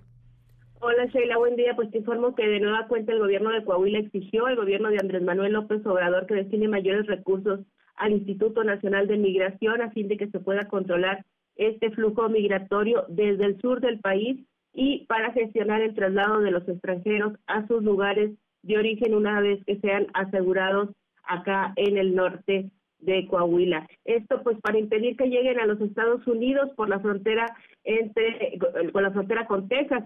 Esto, bueno, pues lo dio a conocer el secretario de Gobierno, Oscar Pimentel González, quien señaló que la llegada masiva de migrantes está provocando graves problemas a la ciudad de Piedras Negras y por ello la exigencia de que haya más personal del Instituto Nacional de Migraciones. humano es digamos una situación verdaderamente dolorosa para toda nuestra comunidad Hemos ido con todo para tratar de contribuir a la solución del problema, tanto en la gestión de un mayor apoyo por parte del Instituto Nacional de Migración, que se comisione un mayor número de agentes. Y bueno, Sheila, las cifras que Estados Unidos ha dado a conocer recientemente establecen que desde octubre han detenido a 121.904 migrantes en el sector del río, que es la frontera de Texas con Coahuila pero nada más para darnos eh, una idea de la dimensión de esta situación, bueno, en todo un año fueron asegurados cerca de 500 mil, lo que significa que en dos meses y medio se ha detenido al 24% de esta cifra y por ello, bueno, pues se ha requerido que el personal de aduanas de Estados Unidos sea transferido a la patrulla fronteriza, por lo que se suspendieron las operaciones de ferrocarril y el ingreso a Texas por el puente 1. También, bueno, pues solo opera una caseta en el puente 2, lo que ha provocado casi 16 horas de espera para cruzar a Eagle Pass. Si te parece, bueno, pues escuchemos de nuevo al secretario de Gobierno de Coahuila, quien habla sobre esta crisis. Nosotros entendemos, digamos, las definiciones que ha establecido la, las autoridades norteamericanas en el sentido de restringir la entrada de un gran flujo de migrantes a su país, pero eso también afecta las exportaciones. Nuestra mayor preocupación es la posibilidad de que varias de estas empresas entren a un ciclo de paros técnicos y por supuesto ya están presentando pérdidas económicas. Bueno, Pimentel González dijo que después de una reunión han pedido también que estados eh, eh, donde se están concentrando los migrantes, como es el eh, estados de Guanajuato e Hidalgo, para eh, subir al tren y llegar a la frontera, pues también se haga algo para que impidan esta situación de que se han utilizado los vagones del ferrocarril. Te comento que además de, bueno, pues esta espera de casi 16 horas que los automovilistas están haciendo para eh, ingresar a la ciudad de Eagle Pass, también se están formando filas kilométricas de peatones que buscan hacer sus compras navideñas, además de que el transporte de carga pues debe esperar casi 20 horas para cruzar, justo por lo que te menciono, por la falta de personal en el Departamento de Aduana y Protección Fronteriza y las dobles revisiones que realiza el área de seguridad de Texas. Es la información, Sheila. Muchas gracias, Camelia, por tu reporte. Muy buen día. Buen día. Y bueno, pues desde Coahuila ahora nos vamos hasta Chiapas, donde está nuestra corresponsal Lizeth Coello, porque pues también un estado importantísimo donde llegan la mayoría de migrantes, donde se concentran muchísimos, donde hemos visto también ya eh, un flujo constante y cada vez creciente de migrantes. ¿Y qué ha pasado allá? ¿Cómo está la situación? ¿Y qué dicen las autoridades? Lisette, cuéntanos, por favor, muy buen día. Hola, ¿qué tal? Muy buenos días. Saludo con gusto a ti al auditorio informarte precisamente que con corte al 15 de diciembre de este año, la Comisión Mexicana de Ayuda a Refugiados registró el número histórico pues de personas en el país que más han solicitado pues precisamente refugio. Son 141 mil solicitudes superando las cifras que se registraron en 2021 donde el número de trámites fue de 130 mil.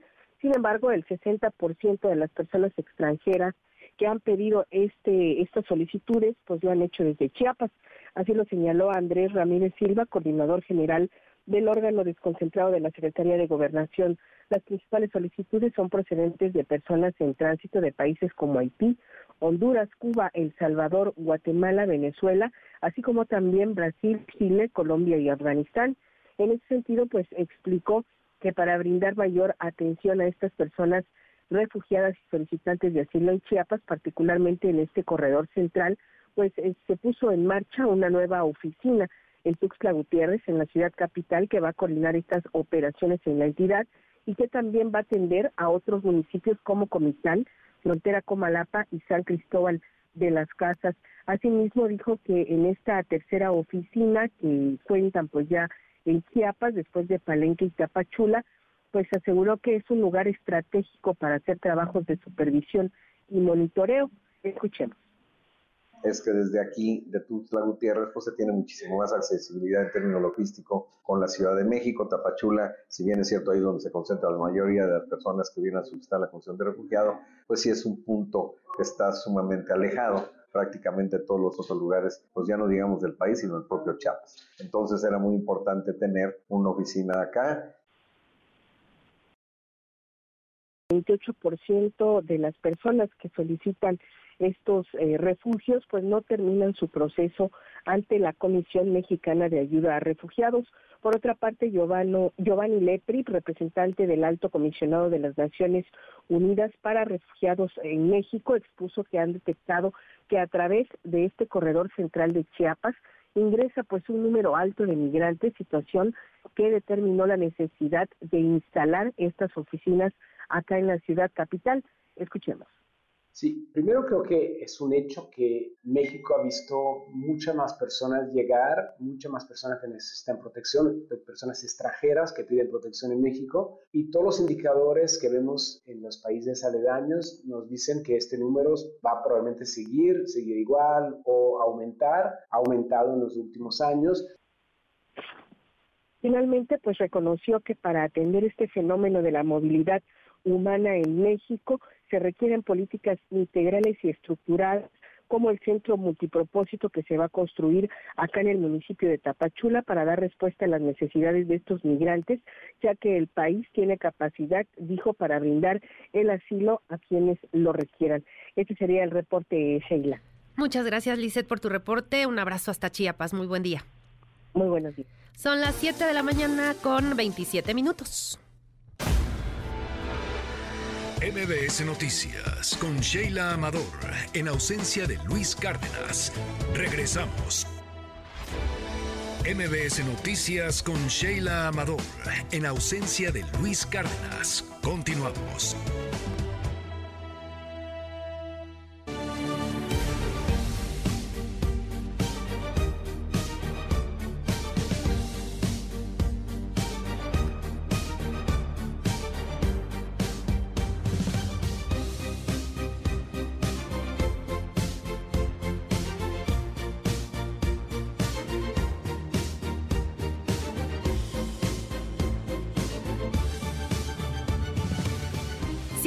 Mañana con 35 eh, minutos. Continuamos en la primera emisión de MBS Noticias y ahora nos enlazamos con mi compañero René Cruz porque pues ayer un juez rechazó modificar eh, pues la medida cautelar que tiene pues actualmente Jesús Murillo Caram, eh, pues un caso muy importante, emblemático del tema del, por supuesto, súper controvertido de Ayotzinapa. Y mi compañero René Cruz nos cuenta. René, ¿cómo estás? Muy buen día.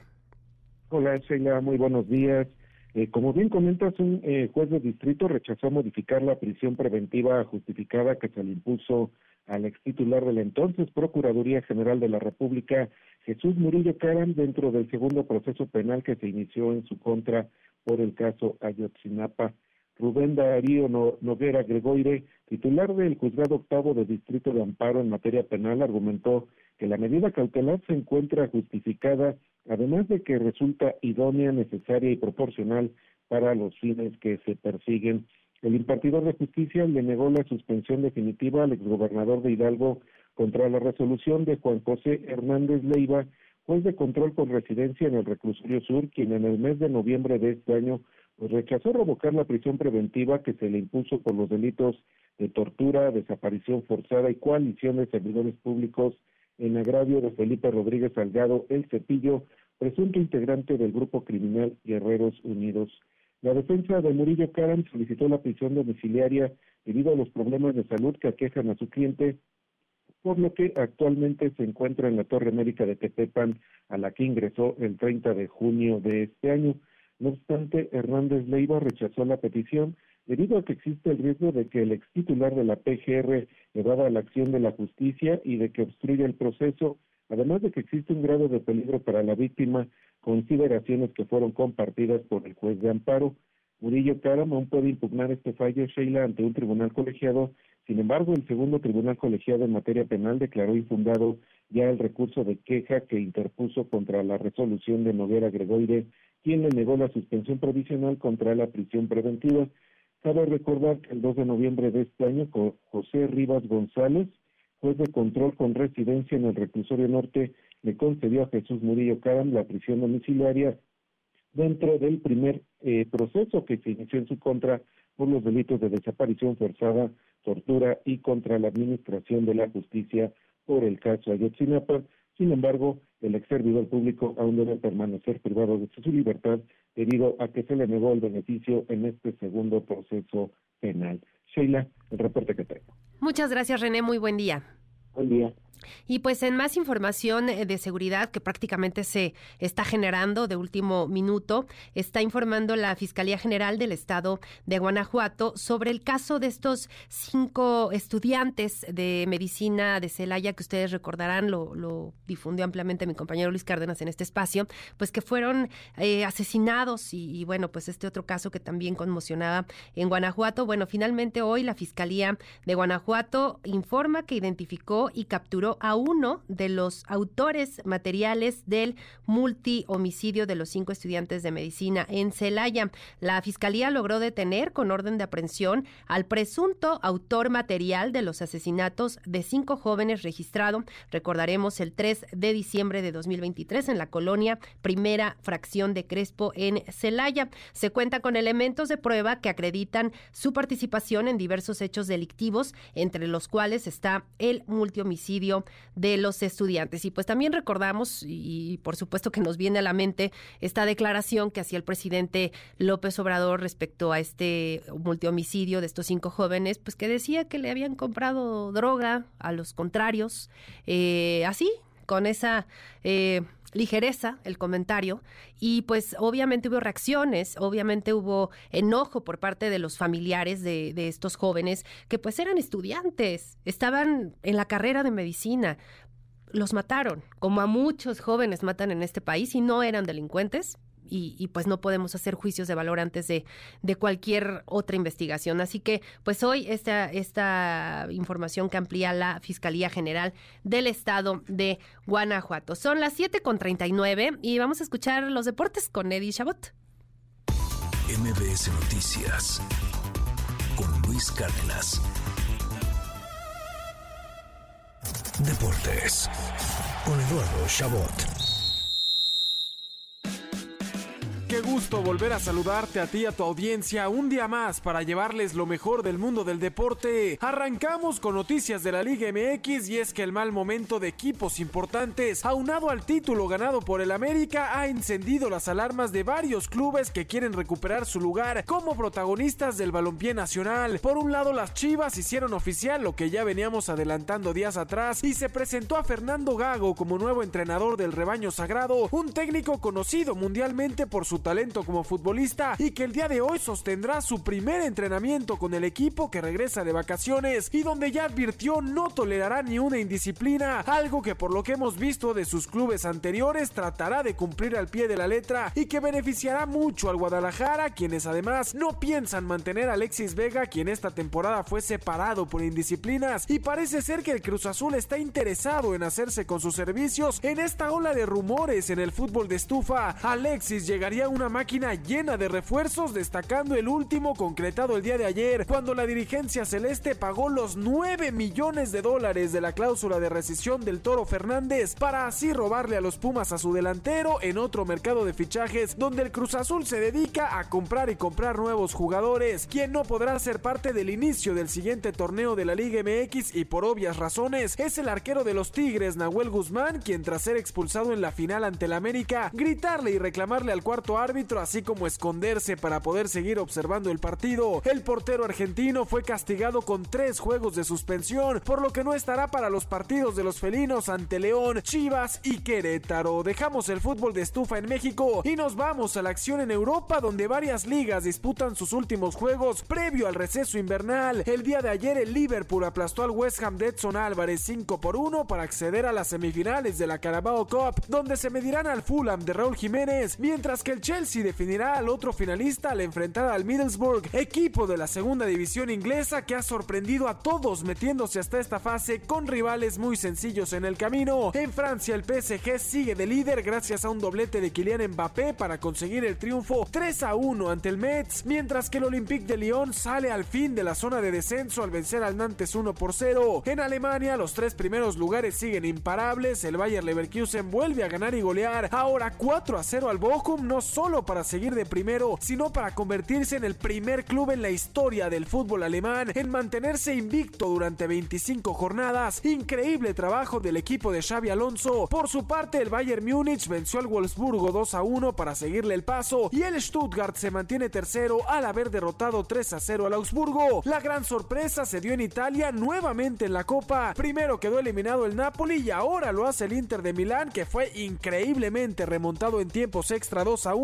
por el Boloña, quien además también está haciendo un gran torneo en Serie A para así dejar fuera al líder de la liga italiana. Por último, el Barcelona ganó, pero otra vez sufriendo y sin convencer a nadie en quizás la segunda mejor noche de la carrera de Sergio Roberto después de aquella remontada histórica ante el Paris Saint-Germain en Champions, pues gracias a un doblete del español, el Barcelona logró ganar 3 a 2 sobre el Almería y mínimo en los números se mantiene peleando por los primeros puestos de la liga. Un Barcelona que hoy disputará su último juego del 2023, pues acabando su partido con Almería, volaron a Dallas, Texas para que esta noche a las 8 pm jueguen un amistoso ante el América, donde el ingreso por la taquilla será donada a los damnificados por el huracán Otis en Acapulco, además de presentarnos un gran duelo entre el nuevo campeón del fútbol mexicano y uno de los clubes más grandes de Europa, gran juego que disfrutaremos hoy a las 8 de la noche. Antes, al mediodía, el Girona tratará de seguir su sueño en la liga y mantenerse de líder al visitar al Real Betis y el Real Madrid buscará seguirle el rastro al visitar al Alavés a las 2 y media de la tarde. En otros deportes, les recordamos que hoy inicia la semana 16 de la NFL cuando los Rams reciban a los Saints en Los Ángeles a las 7:15 de la noche en esta recta final de la temporada y nos despedimos informándoles que en febrero tendremos acción de la selección mexicana de básquetbol en la Arena CDMX cuando reciban a República Dominicana por los clasificatorios a la AmeriCup FIBA de 2025 en una gran noticia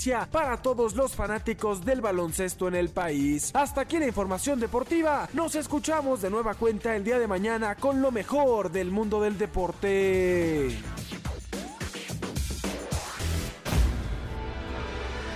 MBS Noticias con Sheila Amador en ausencia de Luis Cárdenas. Regresamos. MBS Noticias con Sheila Amador en ausencia de Luis Cárdenas. Continuamos.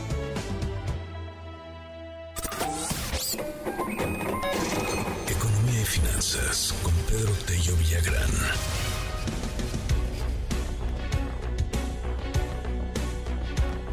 7 de la mañana con 50 eh, minutos y ya está en la línea telefónica de MBS Noticias. Pedro Tello, me da mucho gusto saludarte. ¿Cómo estás? Muy buen día. Sheila, buenos días. Qué gusto saludarte a ti y también a quienes nos escuchan. Oye, pues cuéntanos, ¿cómo está esto de la morosidad? Porque pues ha habido épocas en donde los bancos, las instituciones financieras dicen que pues va de maravilla, pero ahora parece que está creciendo. Fíjate que el Banco de México presentó recientemente su reporte trimestral sobre el comportamiento del financiamiento en la actividad económica nacional. Y hay tres cosas que vale destacar justamente de ese reporte. El primero de ellos es que en el tercer trimestre del año, el crédito al consumo, es decir, aquel que se ejerce a través de las tarjetas de crédito, los préstamos de nómina o los préstamos de tipo personal, que ha sido otorgado por la banca y por otros intermediarios financieros, entre ellos las tiendas departamentales, bueno, pues de acuerdo con los datos más recientes del Banco de México, ese crédito mostró un notable, y subrayo, notable dinamismo en todos sus segmentos, pero particularmente en dos de ellos, tarjeta de crédito y crédito de nómina. Y lo interesante es que estamos hablando de dos tipos de crédito, Sheila, el de la tarjeta de crédito, que es el de los más caros en nuestro país, por la naturaleza misma de ese financiamiento y precisamente el que a pesar del aumento en las tasas de interés que se ha registrado desde hace más de un año y medio, ha mantenido un dinamismo que no solamente no ha cedido, sino que incluso se ha ido acelerando al cabo del tiempo. De hecho, en los datos del Banco de México se señala que es justamente este financiamiento, el de tarjetas de crédito, y hablo el de tarjetas de crédito bancarias, pero también las tarjetas departamentales, el que ha mostrado el crecimiento más acelerado particularmente en la segunda mitad de este 2023. Y aun cuando la morosidad, la morosidad o el porcentaje de impago de este tipo de créditos, hablo de los tarjetos, del crédito de tarjetas de crédito, ha aumentado eh, prácticamente en la mayoría de los márgenes de segmentos de ingreso, es decir, de ha aumentado entre los de mayor ingreso, entre los de ingreso medio, pero también entre los de ingreso más bajo. Lo cierto es que es en, es en este último estrato la población que utiliza las tarjetas de crédito departamentales y bancarias con mayor intensidad y que tienen los menores niveles de ingreso, es justo en este estrato donde se ha presentado el mayor incremento en los índices de morosidad. Y aun cuando el Banco de México señala que no se trata todavía de un porcentaje de morosidad que genere gran preocupación entre los de, eh, las instituciones bancarias, lo cierto es que el ritmo de avance que empieza a cobrar parece ser un indicador que llame a precaución uno por cuanto al otorgamiento de más tarjetas de crédito, dos por la ampliación de los montos de financiamiento asociados a cada una de las tarjetas y tres y particularmente por lo que tiene que ver con la revisión de los estados de cuenta de quienes teniendo los estratos de ingreso más bajo empiezan a presentar justamente problemas para pagar a tiempo. Y me parece que esta es una llamada de atención muy oportuna porque no hemos terminado todavía el año y hay quienes todavía estamos utilizando las tarjetas para los regalos de Navidad, para las compras de fin de año y habría, habría que recordarles que en enero, la famosa cuesta de enero, va a representar un desafío muy importante para las finanzas personales, pero también para las finanzas familiares. Y si usted no ha hecho un uso apropiado, uno, de su aguinaldo, pero sobre todo dos, de su capacidad de pago de tarjetas de crédito o del crédito a nómina o del crédito personal, cuidado porque las tasas de interés se van a mantener elevadas por lo menos durante el primer trimestre del año y eso en condiciones de una inflación que va a despegar como ya lo ha venido haciendo desde noviembre pasado y se va a extender a enero, febrero y seguramente también a marzo, puede generar problemas crecientes para la administración de las finanzas personales y por supuesto de las finanzas del hogar, entre quienes teniendo los menores niveles de ingreso empiezan a hacer un uso que parece excesivo de la tarjeta de crédito. Ahí está esa primera llamada de atención para que instituciones bancarias y tiendas departamentales cuiden el manejo que se realiza con sus tarjetas a fin de evitar que estos índices de morosidad que empiezan apenas a despegar se conviertan en un problema potencial mucho más serio en los próximos meses, Sheila. Así es, Pedro, y también yo creo que varios puntos, uno de ellos que si ya tenemos deudas, si ya está costando trabajo hacer frente a ellas, pues evitar sacar más tarjetas de crédito, porque muchas personas lo que hacen es, ah, pues me están ofreciendo otra tarjeta de crédito en otro banco, pues voy por ella, ¿no? Y entonces ya no es una deuda, ya son dos deudas o muchas más, y esto se vuelve una bola de nieve y pues ahí es donde caen en la morosidad, porque pues si no puedes pagar una, menos vas a poder pagar dos o tres o más. Sí, y fíjate que cuando estamos hablando de los menores niveles de ingreso, hablamos de quienes tienen como ingreso mensual hasta 10 mil pesos. Sí, estamos hablando de un estrato muy importante de la población mexicana y, yo puedo hablar de un par de casos que conozco de, de, personas que tienen literalmente a tope dos de sus tarjetas de crédito y tienen ingresos que no superan los 15 mil pesos y están ahora mismo aceptando una o tarjetas adicionales para utilizar estas como medio de pago de las deudas de las tarjetas que traen ya acumuladas, sin darse cuenta de que están metidos en una auténtica bola de nieve que no va a detenerse a menos que modifiquen sus patrones de consumo y decidan ir por uno, la renegociación de sus adeudos o el establecimiento de un calendario de pagos que les permita retirar buena parte de este estrés de ingreso o de gasto y al mismo tiempo este problema creciente que tienen ya en el presupuesto personal y familiar, Sheila. Pues muchas gracias, Pedro, por estos datos y pues sí, a cuidar, a cuidar las compras navideñas, porque ya estamos en los últimos días previo a la Nochebuena y donde, por supuesto, los centros comerciales están al full, mucha gente dando tarquetazos, así que hay que tener cuidado estos días. Sí, por supuesto, prudencia en el manejo de las tarjetas, paguen con el aguinaldo o lo que les queda de él los adeudos que traen pendientes para iniciar el año, yo diría, en una condición financiera mucho más holgada, menos tensionante o menos estresante y para hacer frente a lo que será sin duda una desafiante cuesta de enero, Sheila. Muy bien, Pedro. Pues un abrazo, muchas gracias y muy buen día tus redes sociales. Buenos días a todos y síganme en Twitter en arroba Petello Villagrán y que este sea un espléndido jueves para todos. Gracias, Pedro. Son las 7 de la mañana con 58 minutos y ahora nos enlazamos con mi compañera Citlali Sáenz porque también ayer hubo información relevante que dio a conocer el Consejo para el Desarrollo del Comercio en Pequeño. La, informalidad, ¿no? Un, un, tema del que se ha hablado mucho y que, bueno, pues se ha incrementado en los últimos años por qué ocurre. Citlali, cuéntanos, por favor, muy buen día. ¿Qué tal, Sheila? Buenos días a ti, buenos días también a nuestros amigos del auditorio. Pues sí, el Consejo para el Desarrollo del Comercio en, Pequeño con Comercio advirtió que con la culminación del periodo de 10 años del régimen de incorporación fiscal, este conocido como RIF, se pudiera incrementar la informalidad hasta en más de 2 millones de comerciantes y es que Gerardo López de Serra, el presidente de Concomercio, recordó que el RIF fue puesto en marcha precisamente en la administración pasada como medida, bueno, hace algunas administraciones como medida para incrementar la tributación de los pequeños empresarios. Hasta ahora, pues eh, lo que se busca es que ya transiten al régimen de la ley general, pero muchos empresarios consideran que es inviable y esto va a aumentar significativamente la tributación para ellos y por supuesto va a complicar su operación que ya de por sí a esas alturas es difícil. Pero vamos a escuchar lo que dijo Gerardo López Becerra.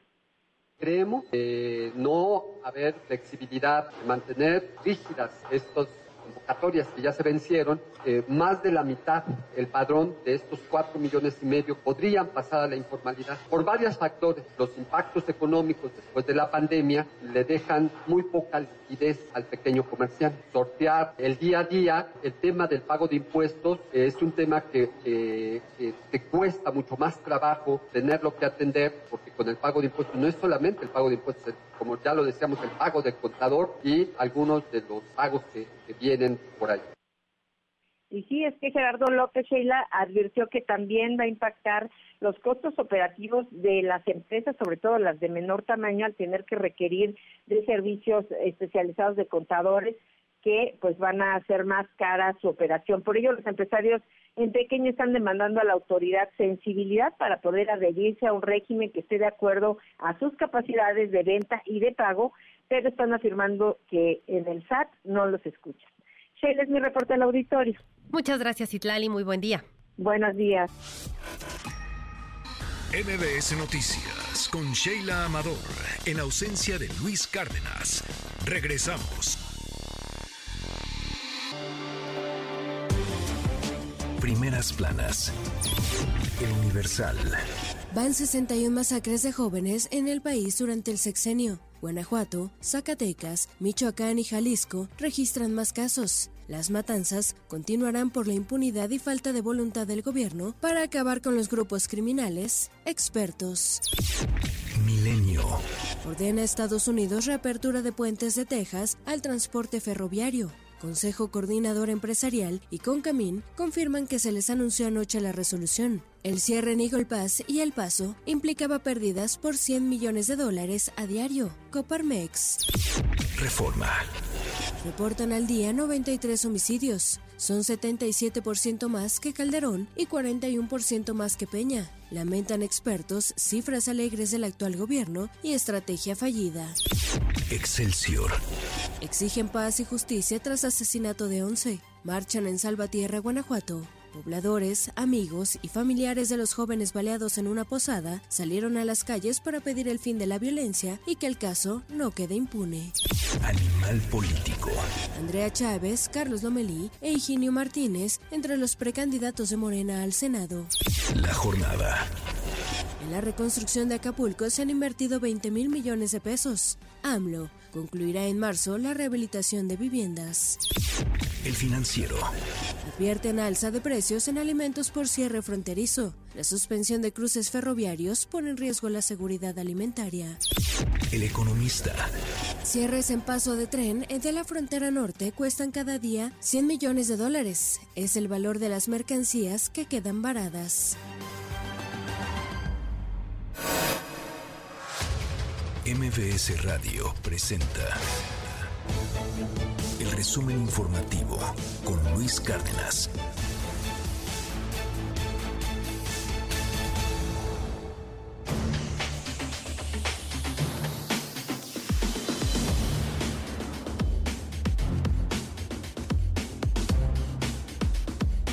8 de la mañana con 8 minutos. Continuamos en MBS Noticias y ya está lista Coco García con el primer resumen de la mañana. Coco, bienvenida, muy buen día. Hola Shay, buen día, buen día al auditorio, qué gusto verte. Igual. Eh, les comento que desde Palacio Nacional el presidente López Obrador pues dio a conocer que enviará una iniciativa de reforma constitucional antes de que termine su mandato para establecer el derecho a la pensión para adultos mayores a partir de los 65 años de edad, así como para hacer universal la pensión para personas con discapacidad. Escucha el presidente. Ese mismo derecho establece en la Constitución, y por eso voy a enviar otro, otra iniciativa de reforma constitucional, porque quedó establecido a partir de 68 años y ya se está dando, se otorga a partir de 65 y en la Constitución está quedó en 68 años. Entonces, y luego falta lo de discapacidad. Voy a mandar un paquete de todo lo que es estado de bienestar de reforma al artículo cuarto de la Constitución antes de que yo termine. Y en Veracruz, la diputada local del PRI, Anilú Ingram, hizo pública su renuncia al partido junto a otros integrantes del llamado Grupo Veracruz, con lo que la bancada del tricolor desaparecería en la actual legislatura local allá en Veracruz.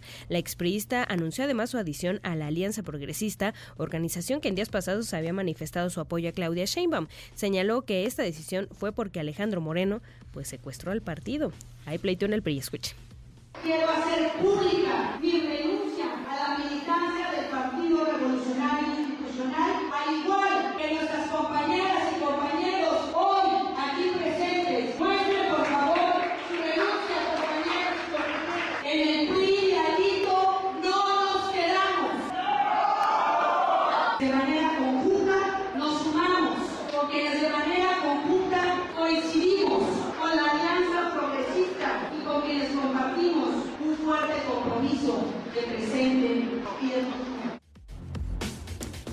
en un hecho inédito, la COFEPRIS publicó la guía de cotejo para registro sanitario de medicamentos y dispositivos médicos, incluyendo softwares, de tal modo que los usuarios conocerán al 100% el proceso de evaluación y tiempos de atención. Con la decisión de la COFEPRIS se marca el fin de la era de la opacidad que predominaba en la, en la obtención de registros sanitarios. Y finalmente, Shea Auditorio, les comento que el presidente de Argentina, Javier Milei, pues emitió un decreto que modifica o deroga más de 300 normas para desregular la economía y abre paso a la privatización de las empresas públicas. También se reformará el sistema de atención en medicina privada. La decisión del presidente Milei pues provocó que miles de personas salieran a las calles a protestar y a rechazar las medidas. Escuche.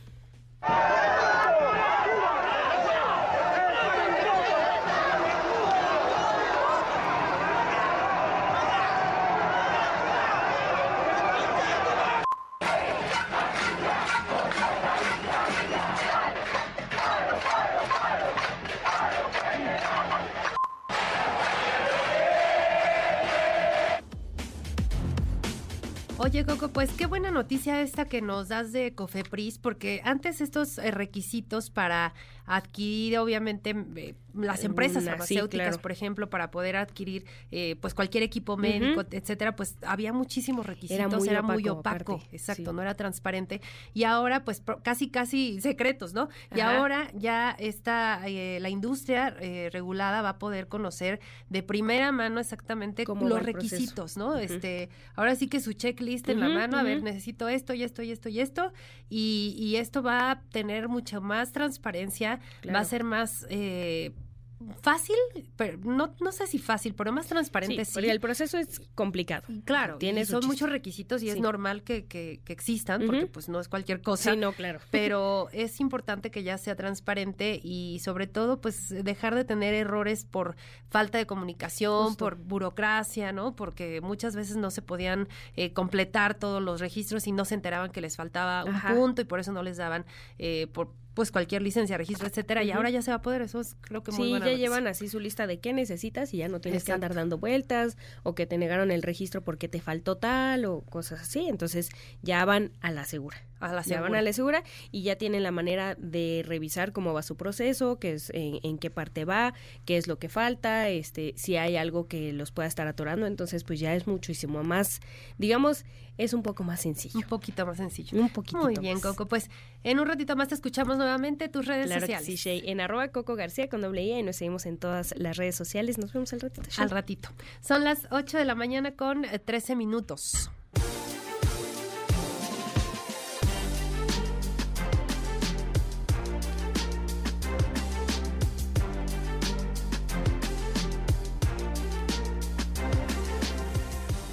Ahora nos enlazamos con mi compañero Alberto Zamora, porque ayer una conferencia de prensa que ofreció la alcaldesa en Cuauhtémoc, Sandra Cuevas, su futuro político. Cuéntanos todo, Alberto, ¿cómo estás? Muy buen día.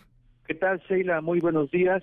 Sandra Cuevas, la alcaldesa de Cuauhtémoc, anunció que no se va a incorporar a las filas de Morena y que va a formar una organización política como un primer paso para la conformación de lo que será un nuevo partido político en 2025, ofreció una conferencia de prensa donde dijo que el 11 de enero hará la presentación oficial de dicha organización política y que el 22 de enero también va a dar a conocer cuál será el papel que estará jugando en la elección del próximo año. Aseguró que ha recibido ya ofrecimientos de varios partidos políticos, incluyendo a los de la coalición Va por la Ciudad de México, con quienes ha tenido algunas dificultades, que van desde contender por una diputación federal, reelegirse en la demarcación o bien sumarse a alguna candidatura para el gobierno capitalino. Señala que su organización política está integrada por gente nueva, dice fundamentalmente jóvenes, además de que incluso se solicitará eh, como requisito estudios de licenciatura,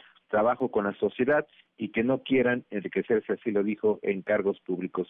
Anticipa que otra persona más va a encabezar esta organización junto con ella y que en su momento dará a conocer su nombre. Escuchemos.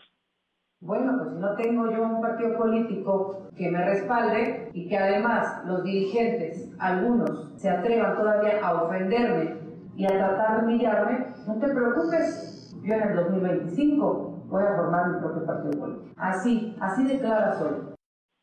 La alcaldesa, quien el mes pasado dijo que iba a poner una pausa en su relación con PAN, PRI y PRD, luego de que no fue incluida en la contienda por la jefatura de gobierno, respondió pues eh, a la advertencia que le hizo el dirigente nacional del PRD, Jesús Zambrano, de que no estaba contemplada en ninguna candidatura. Escuchemos.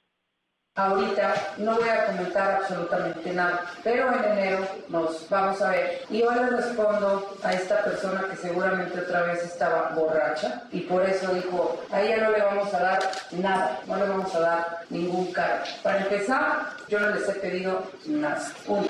Dos, soy yo la que va a decidir con quién trabajar. Soy yo la que va a decidir con quién coordinarse.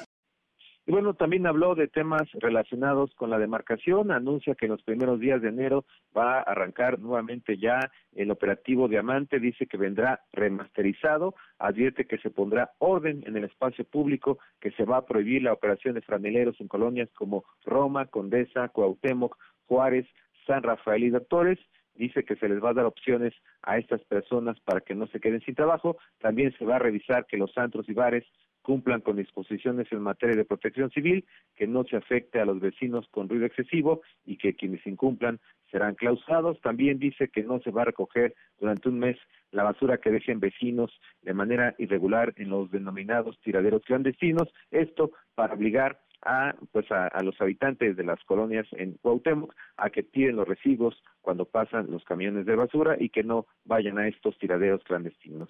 Sheila, lo que dio a conocer eh, la alcaldesa en Cuauhtémoc. Muchas gracias, Alberto. Buen día. Gracias, buenos días.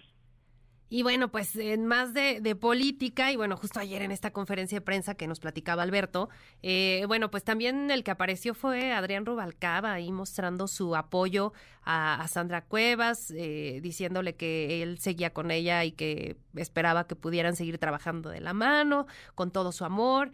Y bueno, pues ahí estuvo Adrián Rubalcaba, quien por cierto eh, anunciaba recientemente también junto con otro grupo de liderazgos priistas eh, la, la conformación de esta alianza progresista donde varios, varios exlegisladores, exgobernadores del PRI han eh, formado un grupo ellos dicen están eh, completamente en contra de las prácticas de Alito Moreno al frente del tricolor. Y ayer el propio Rubalcaba ponía en sus redes sociales que estaba reunido con los jarochos, así lo ponía él en sus redes, y después eh, se dio a conocer que ya un grupo importante, pues prácticamente toda la bancada del PRI en el Congreso de Veracruz se suma a la Alianza Progresista y bueno, pues siguen ellos apoyando el proyecto de Claudia Sheinbaum, la precandidata única de Morena a la presidencia de la República.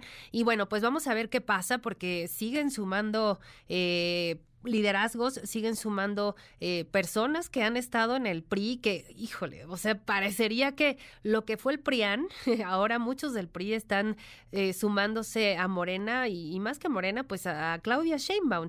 Y ojo con lo que viene, porque esto será fundamental en la conformación del Congreso de la Unión el año entrante, que tenemos un proceso electoral muy importante en nuestro país. No solamente es la presidencia de la República lo que está en juego, también está en juego la mayoría en el el Congreso y, pues eso es un tema que muchos, muchos políticos han estado eh, poniendo el dedo en la, en la llaga porque pues si Morena logra la mayoría calificada en eh, las cámaras de diputados y de senadores, pues todo lo que mande, eh, pues en este caso, si gana Claudia Sheinbaum la presidencia, pues será aprobado con la mano en la cintura. Así que no solo son los liderazgos, son las estructuras de estos liderazgos lo que también eh, traerá mucho de qué hablar en los próximos días, meses y por supuesto en el 2024.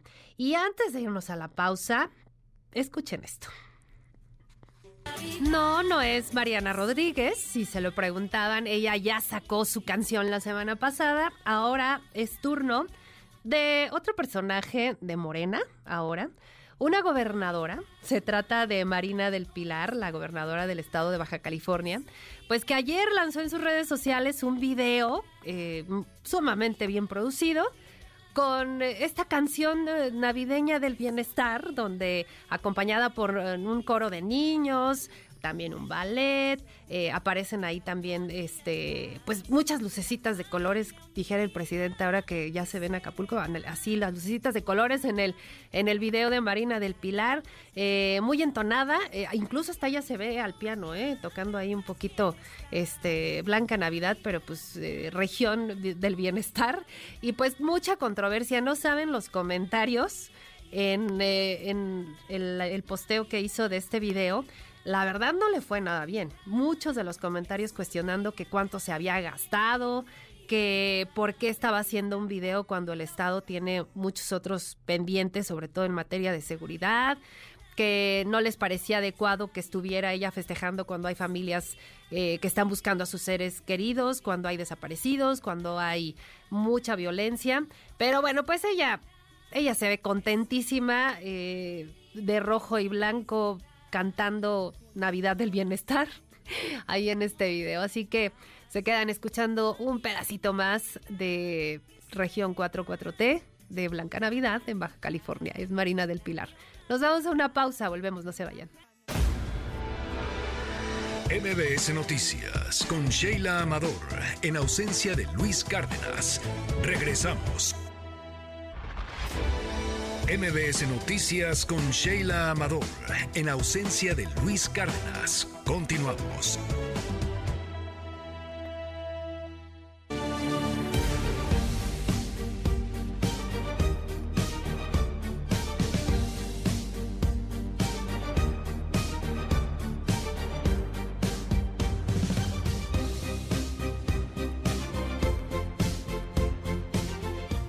8 de la mañana con 27 minutos de este jueves. Continuamos en la primera emisión de MBS Noticias y pues un tema muy importante que queremos hoy abordar.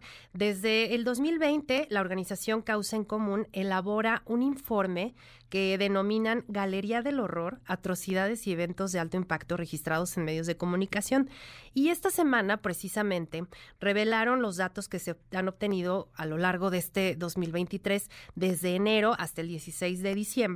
Y bueno, pues nos han dejado sumamente preocupados por no solo los números, sino la naturaleza de los hechos violentos que hemos plasmado los medios de comunicación que se han generado en muchos estados de la República. Obviamente hay algunos donde se han registrado la mayor parte, pero pues eh, son eventos que sí nos dejan pensando hasta dónde ha llegado la violencia, eh, qué más falta por ver, porque las masacres, las atrocidades que cometen los delincuentes en contra a veces hasta de personas de la población civil como lo vimos en, en, Salvatierra y pues no podemos dejarlo pasar y esta mañana le agradezco enormemente a María Elena Morera, presidenta de Causa en Común, que nos comparta el detalle de este informe y platique con nosotros. María Elena, muchísimas gracias, muy buen día. Sheila, buenos días, me da mucho gusto saludarte a ti y a tu auditorio. Eh, efectivamente, lo que estamos viendo en México es que cada vez se mata con mayor violencia, cada vez hay menos respeto por el ser humano y no hay respuesta de la autoridad.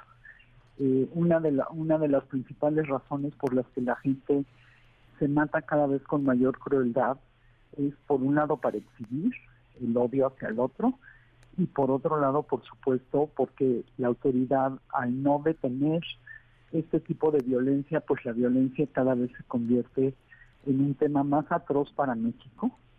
Y fue por lo que en 2020 comenzamos a hacer este esta investigación hemerográfica que, como tú bien dices, gracias a que los medios de comunicación, algunos, siguen informando lo que sucede en el país, es que tenemos al cierre de este año solamente durante el 2023 427 masacres, es decir, la, el asesinato de tres o más personas en un mismo evento y que suman 2.130 a lo largo de estos casi cuatro años.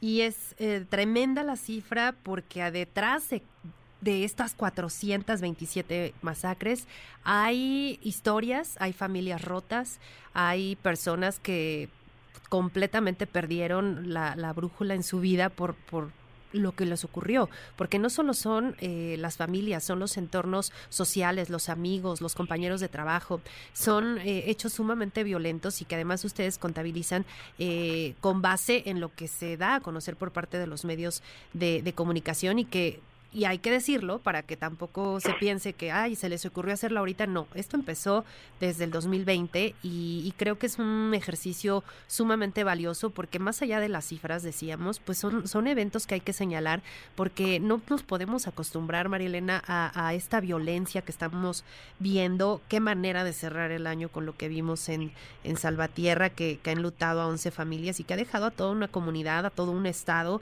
preocupado por los alcances, porque no volver a hacer lo mismo el poder salir a la calle, los jóvenes, poder eh, organizar una posada, una posada, ¿no? Eh, que, no tendría por qué preocupar eh, a nadie ir a una posada y, y, que esto ya cambió y trastocó fibras muy sensibles. Así es, lo que denota esto es definitivamente una fractura entre la autoridad y los ciudadanos y como tú bien dices, o sea, ir a una posada, no es que se hayan ido a meter a un lugar de mala muerte, no es que hayan ido a un lugar que se conoce que es violento, ¿no? Simplemente que los jóvenes vayan a una posada. Recordemos que hay municipios del país donde los jóvenes, desde que nacieron, han vivido en violencia. Entonces, ¿cómo podemos tener, cómo podemos esperar tener un México mejor? Si no hay una estrategia desde la seguridad, desde desarrollo social, educación, desarrollo económico, para que los jóvenes puedan vivir mejor y sepan que hay otra forma de vivir. Porque se nos ha olvidado, Sheila, que hay otras formas de vivir con tranquilidad, ¿no? Como vivíamos, pues muchos este, de los que ahora somos adultos, eh, como vivíamos cuando éramos jóvenes y como siguen viviendo muchos países del mundo, donde hay una seguridad media, ya no digamos extrema, una seguridad media, y donde las familias pueden eh, tener la certeza que sus hijos van a regresar con bien a su casa. Me parece que es gravísimo porque el dolor que se está generando en miles de familias es altísimo, ¿no? Porque estamos entre desaparecidos, descuartizados, eh, homicidios, violencia generalizada en contra de las mujeres, violencia contra los niños. Entonces sí estamos en un momento muy crítico para la sociedad mexicana que deberíamos de asumirlo como tal, deberíamos de ser muchísimo más exigentes con las autoridades, porque fíjate que precisamente, y le cuento a tu auditorio, cuando iniciamos este estudio, lo iniciamos precisamente porque veíamos miles de homicidios y parecía como que ya ni siquiera nos dábamos cuenta. ¿no? Entonces dijimos, bueno, vamos a sacar la misma información desde otro punto de vista para hacer que la sociedad por lo menos vuelva a asombrarse de lo que está sucediendo y exijamos. Sin embargo, no hemos logrado que la gente salga y exija. Eh, esto es gravísimo. Si tú recuerdas, en 2010, cuando sucedió un evento similar en Salvarcas, claro, en Villas de Juárez, claro. ¿No? Eh, donde 15 jóvenes fueron asesinados también cuando departían en una fiesta. ¿Sí? La reacción de la población fue muy intensa. El presidente eh, eh, Calderón estaba de gira, se dirigió directamente a Villas de Salvarca, con el costo político que tuvo para él en confrontarse con las familias y por supuesto con las familias indignadas, enojadas, dolidas, y entonces implementó una estrategia que se llamó Todos Somos Juárez. la estrategia estuvo conformada sí por la Policía Federal y el Ejército, pero también intervino la Secretaría de Desarrollo Social, la de Educación, la de Salud, el gobierno estatal, el municipal, la sociedad civil de Ciudad Juárez y de, tres, de un poco más de 3.000 homicidios que se cometieron en 2010, que se cometían en 2010, pasó a 2014 donde solamente se cometían menos de 300 homicidios. Ese fue el resultado de una estrategia del Estado mexicano. Y ahora lo que vemos en el presidente es que niega las masacres, se burla de las víctimas o le echa la culpa a las drogas, a gobiernos anteriores, a lo que bien se le ocurre en la mañana. Sí, y lo peor creo es que empezamos, no sé si empezamos, porque creo que ya llevamos varios años normalizando y, creo que ya no nos sorprende ver una masacre más. Debería sorprendernos. Eh, muy tempranito poníamos los audios de, lo que ayer fue eh, pues una vigilia, una protesta que realizaron en Salvatierra familiares, amigos de, estos 11 jóvenes que, que, asesinaron brutalmente. Y de verdad que en China la piel, yo, yo no sé, nos ponemos en los zapatos de, de, ellos y de verdad que, que ni pensarlo, ¿no? Que, que, nos pudiera ocurrir a cualquiera una situación así, a un familiar, a un amigo, a un sobrino, etcétera, eh, es muy lamentable y también que no vemos, como tú decías, lo que ocurría y recordabas lo de Villas de Salvarcar, porque ahora no vemos una estrategia clara, María Elena. No, no sé si coincidas en que vemos estrategias cada quien por su lado, el gobierno federal con una, por un lado, eh, los gobiernos estatales por otro, los municipales ni aparecen en, en muchos de los casos, eh, o están coludidos con, con la delincuencia y, no tienen la capacidad de hacer frente a, todos estos hechos tan violentos. Así es, ha habido un deterioro de las secretarías y fiscalías estatales. Eh, por un lado, el gobierno federal lo que ha hecho es decir que la Guardia va a resolver todo y la Guardia no resuelve nada. La guardia lo único que hace es hacer rondines y luego va a recoger muertos. Pero si tú ves en todos los hechos violentos que, se, que suceden en el país, no ves a la guardia actuando en favor de los ciudadanos. Lo que la ves es cuando termina el evento violento, llegan, recogen cuerpos, se los llevan. No hay una investigación eh, porque la Guardia Nacional no investiga, simplemente hace rondines y antes teníamos a la Policía Federal que una de sus fortalezas era la investigación. Eh, y tenemos también gobiernos estatales y municipales sumamente débiles donde no han puesto los recursos necesarios para poder eh, hacer las investigaciones y llevar a los criminales ante un juez.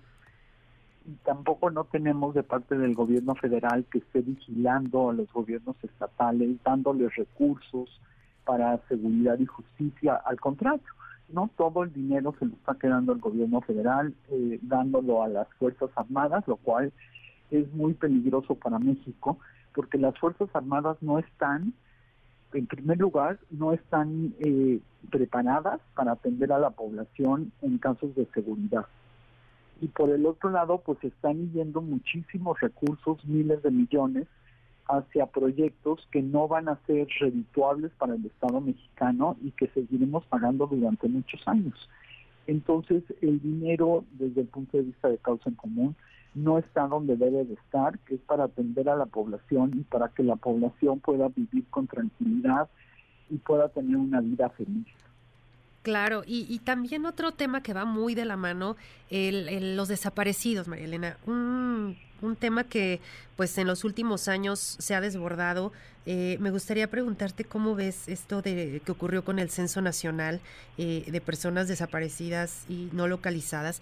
Eso de pasar de 110 mil a 12 mil y pues sin una metodología realmente clara, que no sabemos cómo fue que desaparecieron este, estas cifras tan, tan tan a la ligera, no sé, hay muchas, muchas opiniones eh, en contra de esto que ocurrió por parte de colectivos. ¿Ustedes cómo lo ven?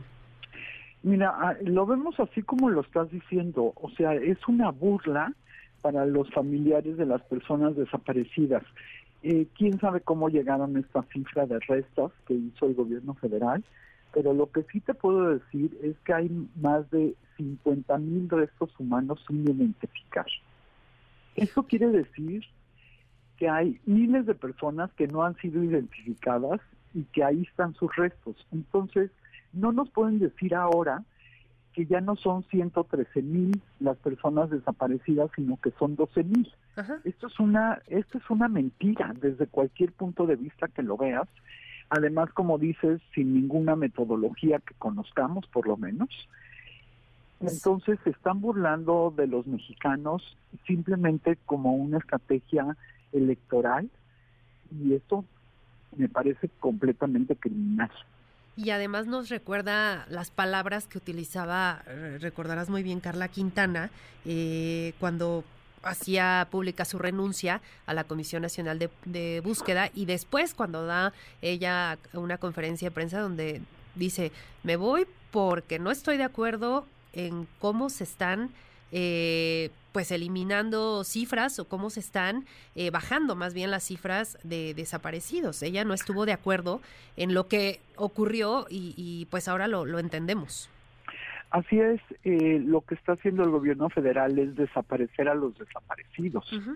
Eh, que esto es una doble victimización para las familias y lo hacen a través de cruzar datos y decir mentiras. Ya lo habíamos denunciado desde hace varios meses cuando la organización eh, civil ¿Dónde están nuestros desaparecidos?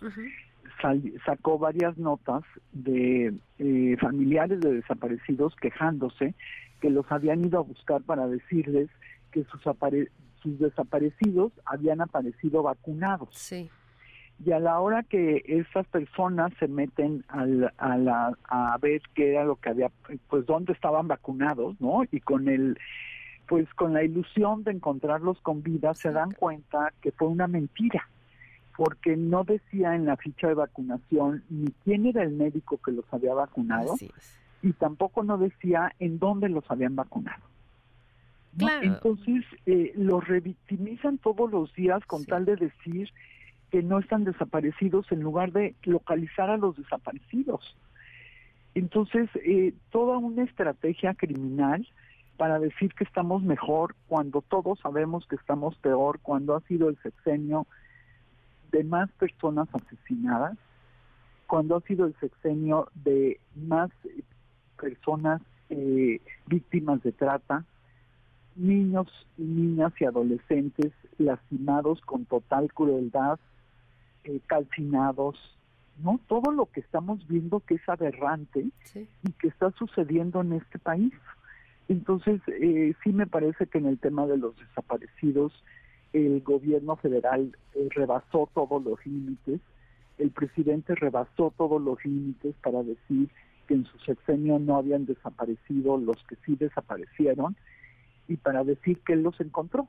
¿no? Lo cual me parece aberrante porque está en contra de toda lógica y toda metodología seria y como bien dijo Carla Quintana, pues ella no podía seguir con, con, con este con esta simulación de este gobierno y entonces prefiere renunciar cuando ella defendía completamente al gobierno del presidente López Obrador. No es que fuera una persona que estuviera en contra y que entonces hubiera sacado estos, este, estos datos.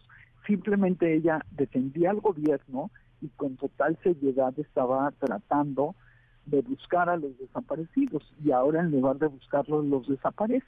Y que además hay que decir también, ella fue criticada y muchos colectivos también le, le exigían cuentas pues por la, forma en que operaba la Comisión Nacional de Búsqueda. Eh, muchas de las eh, madres buscadoras denunciaban que había muy pocos recursos, que no se destinaban de manera adecuada para las, las búsquedas que ellas hacían, las diligencias, que había muchísima burocracia, corrupción. Digamos, ella enfrentó este aparato eh, burocrático y recibió muchísimas críticas y, y, aún así pues decide irse, ¿no? E, evitar eh, avalar una cifra de 12 mil desaparecidos prácticamente de un día para otro y que y que no no es real lo que lo que narran lo que dicen eh, la narrativa digamos del gobierno federal de que han bajado los homicidios. Esta es decir esta percepción que se pretende generar en la en la opinión pública de que en materia de seguridad vamos avanzando pues queda completamente eh, frágil y, y con alfileres diría yo cuando vemos masacres como la de Salvatierra y que esperemos no ver más eh, en lo que resta del año y del sexenio, pero pues al ver qué ocurre con esta impunidad, porque además esa es otra parte y otro rubro importante, pues al ver qué ocurre con esta impunidad, pues los delincuentes con la mano en la cintura lo siguen haciendo. Así es, no hay ningún límite en este país para que los delincuentes no sigan matando. Eh, no hay ninguna estrategia de seguridad que nos diga, bueno, vamos a mejorar el siguiente año, por el contrario, eh, desgraciadamente nuestra percepción es que vamos a empeorar. Recordemos además que es año electoral, entonces habrá mucho más problemas en el país. Y sin embargo, pues no vemos que ni que el presidente ni que ninguna autoridad eh, federal esté haciendo algo para que mejore la situación de vida de la gran mayoría de los mexicanos. Pues eh, María Elena, eh, te agradezco enormemente. ¿Ibas a agregar algo más? Perdón, te interrumpí. No, no, Este, simplemente decir que pues eh, también a todos nos corresponde vivir en un país más seguro eh, y tenemos que ser mucho más exigentes con el gobierno. No podemos seguir permitiendo que nos mientan, que digan que no pasan las cosas y menos seguir permitiendo que no hagan nada para evitar que suceda ni normalizarlo, por supuesto. Ni pues normalizarlo. te agradezco enormemente estos minutos, María Elena Morera, presidenta de Causa en Común, y este informe lo podemos encontrar en su sitio, ¿no? Sí, en la página de Causa en Común, eh, www.causaencomún.org.mx. Ahí encuentran el informe completo con eh, pues los miles de casos eh, gravísimos que suceden en este país. Muchísimas gracias. Un abrazo y, felices fiestas, Marilena. Igualmente, hasta luego. Muchas gracias.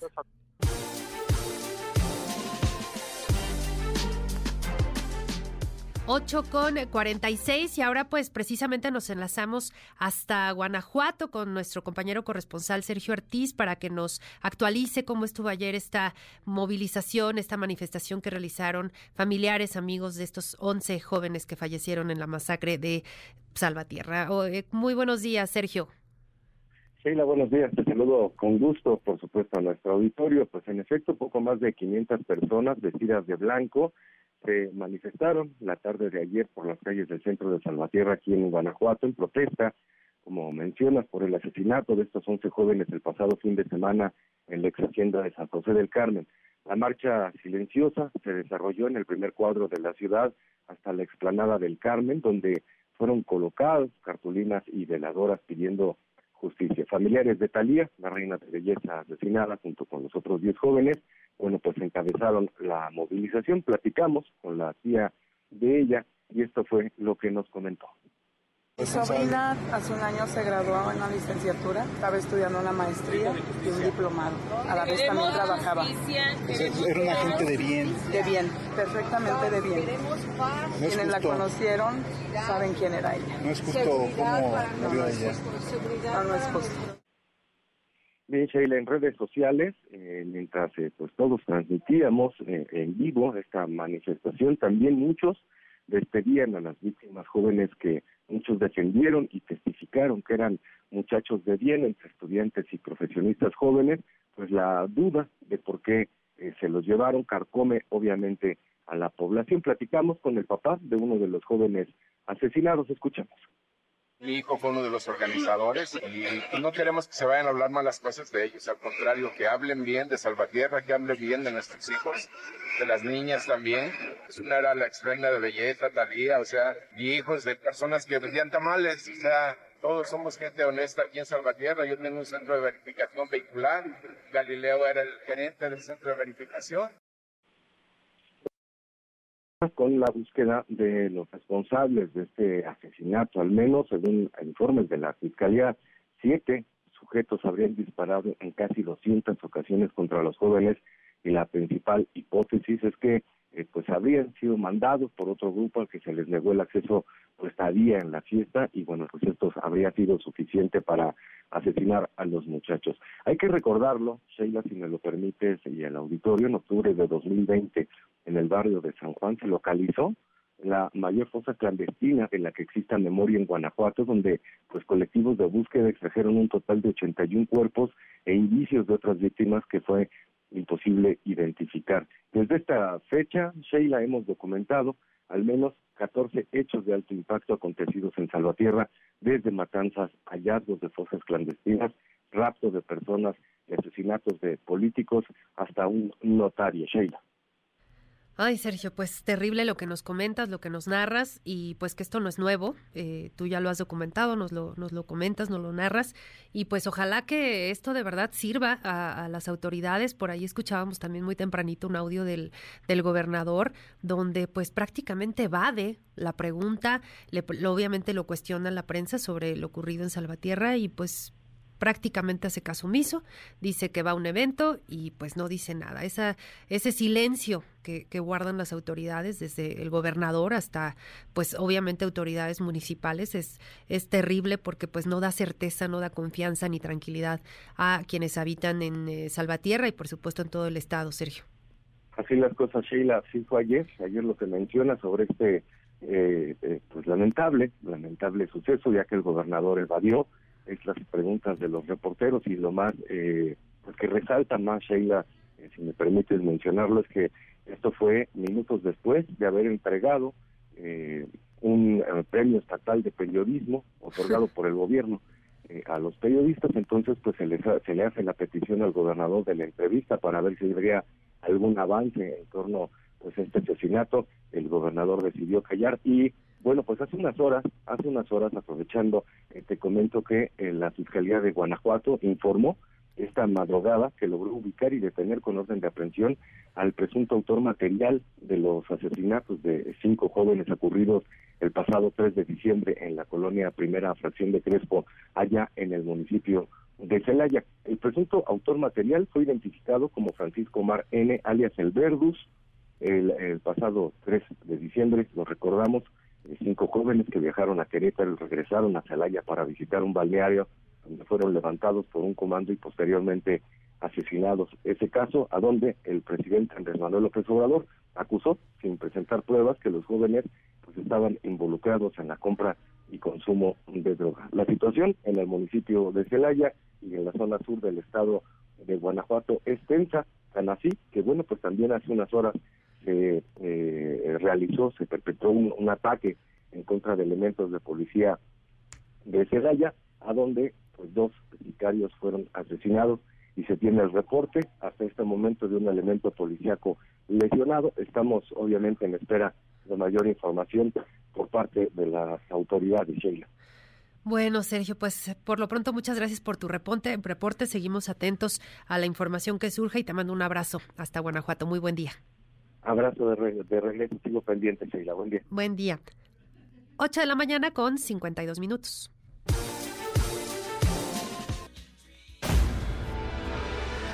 MBS Noticias con Sheila Amador, en ausencia de Luis Cárdenas. Regresamos. MBS Noticias con Sheila Amador, en ausencia de Luis Cárdenas. Continuamos.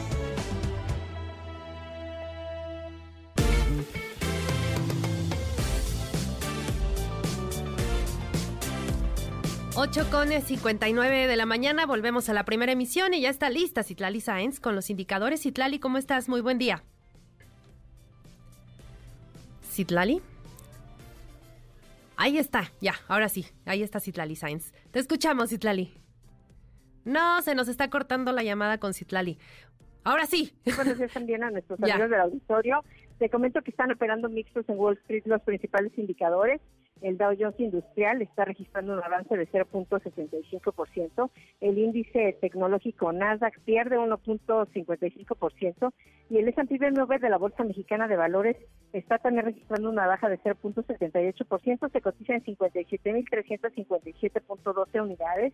En el mercado cambiario, el dólar de metanilla bancaria se compra en 16 pesos con 52 centavos, se vende en 17 pesos con 47. El euro se compra en 18 pesos con 48, se vende en 19 pesos con 2 centavos. Y te comento cómo se cotiza la criptomoneda más conocida, el Bitcoin. En este momento está comprándose en 722.732 pesos, está registrando una baja de 1.28%. Y finalmente, Sheila, te comento que hoy dio a conocer el INEGI el dato de la inflación en la primera quincena de diciembre.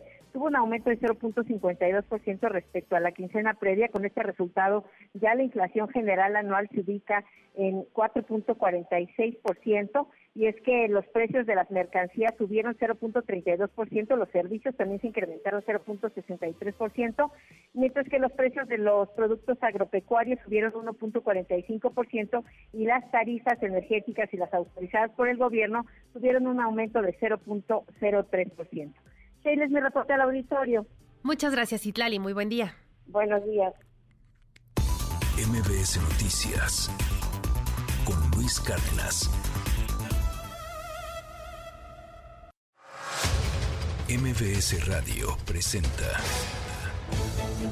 el resumen informativo con Luis Cárdenas.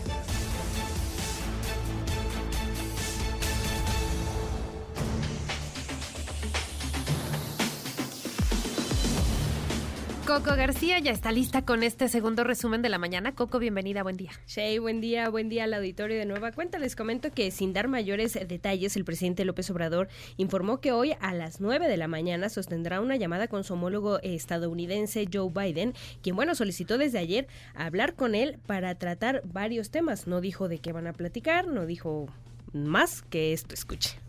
Vamos a ver si terminamos aquí, porque tengo una llamada precisamente con el presidente Biden a las nueve. Yo creo que migración, yo creo, yo creo que migración. Él pidió hablar conmigo y desde luego me va a dar mucho gusto saludarlo y que conversemos. Y luego me tengo que ir a la... Bueno, voy a supervisar primero el tren El Insurgente, que va avanzando, y de ahí vamos a la laguna, y de la laguna ya a, a Oaxaca Vamos a ver qué nos plantea. Él pidió ayer que quiere hablar conmigo y con mucho gusto. Yo creo que es normal, ninguna de esas es por la Navidad.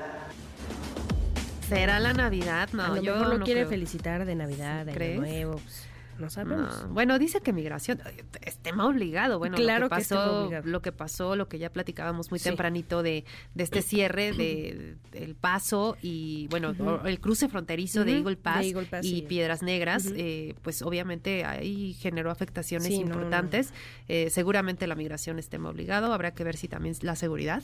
Eh, ahorita, precisamente, justo ahorita deben de estar hablando deben de por estar teléfono Joe. Biden y, y el presidente López Obrador. Eh, ya les estaremos dando los detalles de, de lo que pueda compartir Presidencia de la República de esta llamada y pues por lo pronto estaremos a la expectativa. A ver qué, a ver si fue una felicitación de Navidad o fue otra cosa. O a lo mejor cosa. las dos. O las dos, pues sí. En más, más información, Shea Auditorio les comento que a través de sus redes sociales, Arturo Saldívar, este exministro presidente de la Suprema Corte de Justicia de la Nación, pues aseguró que elegir a los ministros de la Corte por voto popular beneficiará a México. Escuche. Debemos elegir mediante el voto popular a las ministras y ministros de la Suprema Corte de Justicia de la Nación. Requerimos una Corte que sea independiente del Poder Ejecutivo y del Poder Legislativo, pero también de los partidos de oposición y de los poderes fácticos. Requerimos una Corte más cercana, más humana, más sensible a la gente. ¿Cómo podemos lograrlo? ¿Cómo debemos elegir a nuestras ministras y ministros? Todo está abierto a debate. Avancemos hacia la mejor solución que nos permita arribar a la justicia que merecemos, que soñamos y a la que aspiramos. No te dejes engañar, las instituciones sí se tocan cuando es para mejorarlas en beneficio del pueblo de México. Y en más información, Shea Auditorio les comento que el exgobernador eh, de Chihuahua, Javier Corral, fue encarado por un lujo, en un lujoso restaurante de allá de Chihuahua por Raimundo Romero Maldonado, exsecretario general de gobierno en el estado, por una detención que eh, vivió la noche del 24 de diciembre, pero de 2019, cuando se le acusó de corrupción. En respuesta, el expanista anunció que desde que se unió al equipo de Claudia Sheinbaum ha aumentado, han aumentado las agresiones y amenazas en su contra, por lo que solicitó la intervención de las autoridades federales. Vamos a escuchar parte de este pleitazo. Escuchen.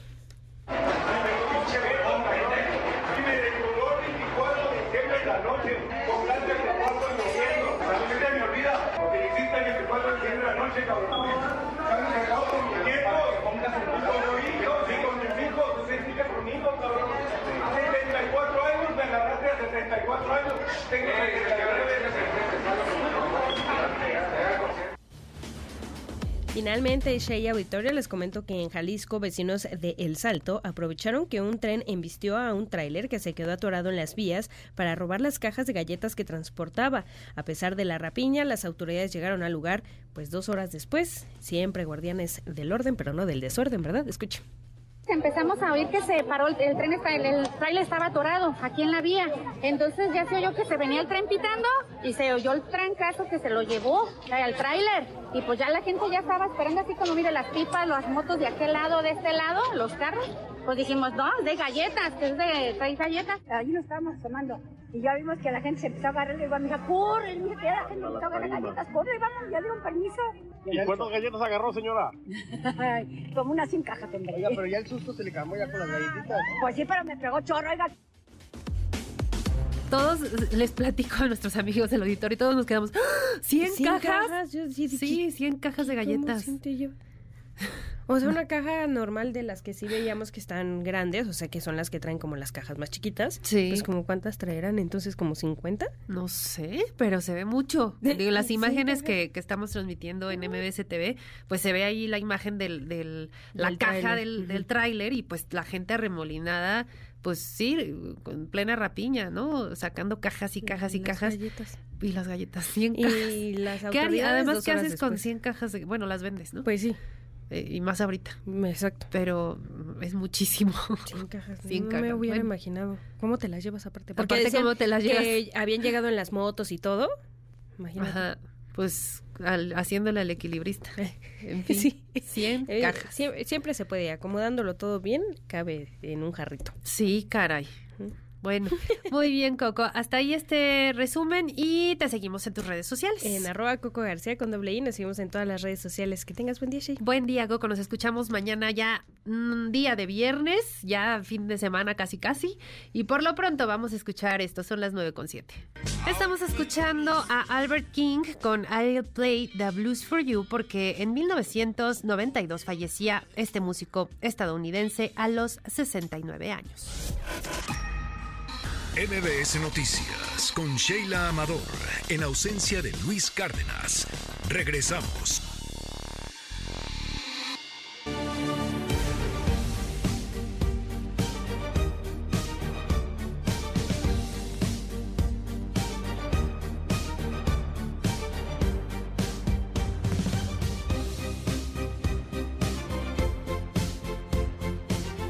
Con 12 minutos continuamos en la primera emisión de MBS Noticias y bueno pues hace un par de días les dábamos a conocer que detuvieron a Brian Quintero, uno de los presuntos sicarios que participaron, ustedes lo recordarán, en la emboscada y el brutal, brutal asesinato de Hipólito Mora, fundador de las autodefensas en Michoacán y esta mañana le agradezco enormemente a Guadalupe Mora, hermano de Hipólito, que platique con nosotros en MBS Noticias. ¿Cómo está? Muy buenos días, Guadalupe. Muy buenos días, a sus órdenes. Gracias por tomarnos la llamada y bueno, pues estamos a, a unos días, entiendo, ya se cumplirán los seis meses del lamentable asesinato de, de Hipólito, de sus escoltas y finalmente hay un detenido, pero faltan por cumplimentarse también cuatro órdenes de aprehensión y bueno, todavía hay muchas personas que faltan por detener. Así es, todavía faltan cuatro. Uno de ellos es el uno de los principales, Eladio Cineros, la Sirena. Él fue el que hizo ese operativo para eh, emboscar y, y matar cobardemente a mi, a mi hermano y a sus tres escoltas. Ojalá y también ya pronto tengamos la detención de él y de los otros otros tres más que tienen orden de aprehensión. Y pues como dices tú, faltan más que no les han girado orden de aprehensión. La misma fiscalía dijo que habían participado 25 sicarios y nada más han girado cinco órdenes de aprehensión. Es todo lo que han girado. Así es, en, en casi ya seis meses, porque en, por, en los próximos días estamos eh, por cumplir los seis meses del, del terrible asesinato de, de- Hipólito. Y como dice, la Fiscalía estimaba que participaron más o menos 25 eh, delincuentes y, pues solo, solo hay cinco órdenes de aprehensión, de las cuales, bueno, pues ya se cumplimentó una. Faltan eh, varios. Había también recompensas para quien pudiera dar detalles, datos para poder dar con, con estas personas y, recuerdo que usted hacía declaraciones de que veía al propio Brian Quintero, quien ya fue detenido, pues paseándose tranquilamente y, y pues al fin logran detenerlo. Sí, así es, por aquí me pasaba por la casa en una motocicleta burlándose de mí, cabrón, pero no había autoridades que lo, lo agarraran. Hasta ahora, este, eh, yo me coordiné, yo supe dónde estaba, me pasaba una información del domicilio donde estaba y le llamé a, a los de la BOI que están aquí en, en La Ruana y sí, ellos se coordinaron con la Fiscalía del Estado, hicieron el operativo, sacaron la orden de cateo y se lo llevaron. ¿Cómo está, ¿Cómo está su seguridad, Guadalupe? A raíz de lo ocurrido con su hermano, eh, este grupo delictivo, los Viagras, habían querido sacarlo de su domicilio, incluso de la Ruana. Eh, usted lo hizo público, pues, para pedir el apoyo de las autoridades, la intervención de la Guardia Nacional. Eh, ¿Y qué ha ocurrido desde entonces? Así es, pues yo todavía, yo todavía continúo con la misma escolta, federales y, y estatales conmigo, pero ahora que con la detención de ese sujeto, yo sé que mi vida corre más riesgo. Eh, me enteré que ya me trae mucho coraje por eso, porque yo lo puse al vaso. Y, y pues, no sé, ojalá y, y me pasaron más escolta, pues, para que ande conmigo, porque sí, ya voy a tener más, más riesgo, pues traigo más riesgo ya con eso que pasó, de muchachos que tuvieron. ¿Ha recibido alguna otra amenaza? Hasta ahorita no, todavía no pero yo sé que, que sí andan ya muy bravos conmigo. ¿Usted seguirá en La Ruana? Sí, sí, yo aquí continúo, yo aquí no me pienso eso. ¿Y cómo está la seguridad eh, en, en, la zona? Eh, ¿Han notado a raíz de lo que ocurrió con su hermano algún cambio, más presencia de la Guardia Nacional, más, policía? Mire, este, sí, del que lo mataron a, mi hermano, pues había, los, de hecho, los que salieron ese día para que entraron a matarlo, pues, ellos sí, sí salieron, ya con toda la intención, ya de acuerdo con ellos, pero a esos como que ya los cambiaron y, y este, porque después de que mataron a mi hermano todavía aquí andaban, ellos se metían, aquí andaban en el pueblo y no los detenían, pero ya hubo un cambio de gobierno, ya cambiaron este, ahorita, los que están ahorita, eh, uno de ellos el encargado de, de los de la Serena, estoy en coordinación con él y y, sí me, está atendiendo muy bien. Cualquier llamado que le hago, luego, luego me atiende. Y, está más tranquilo el pueblo con ellos porque andan, las 24 horas andan haciendo rondines aquí dentro del pueblo.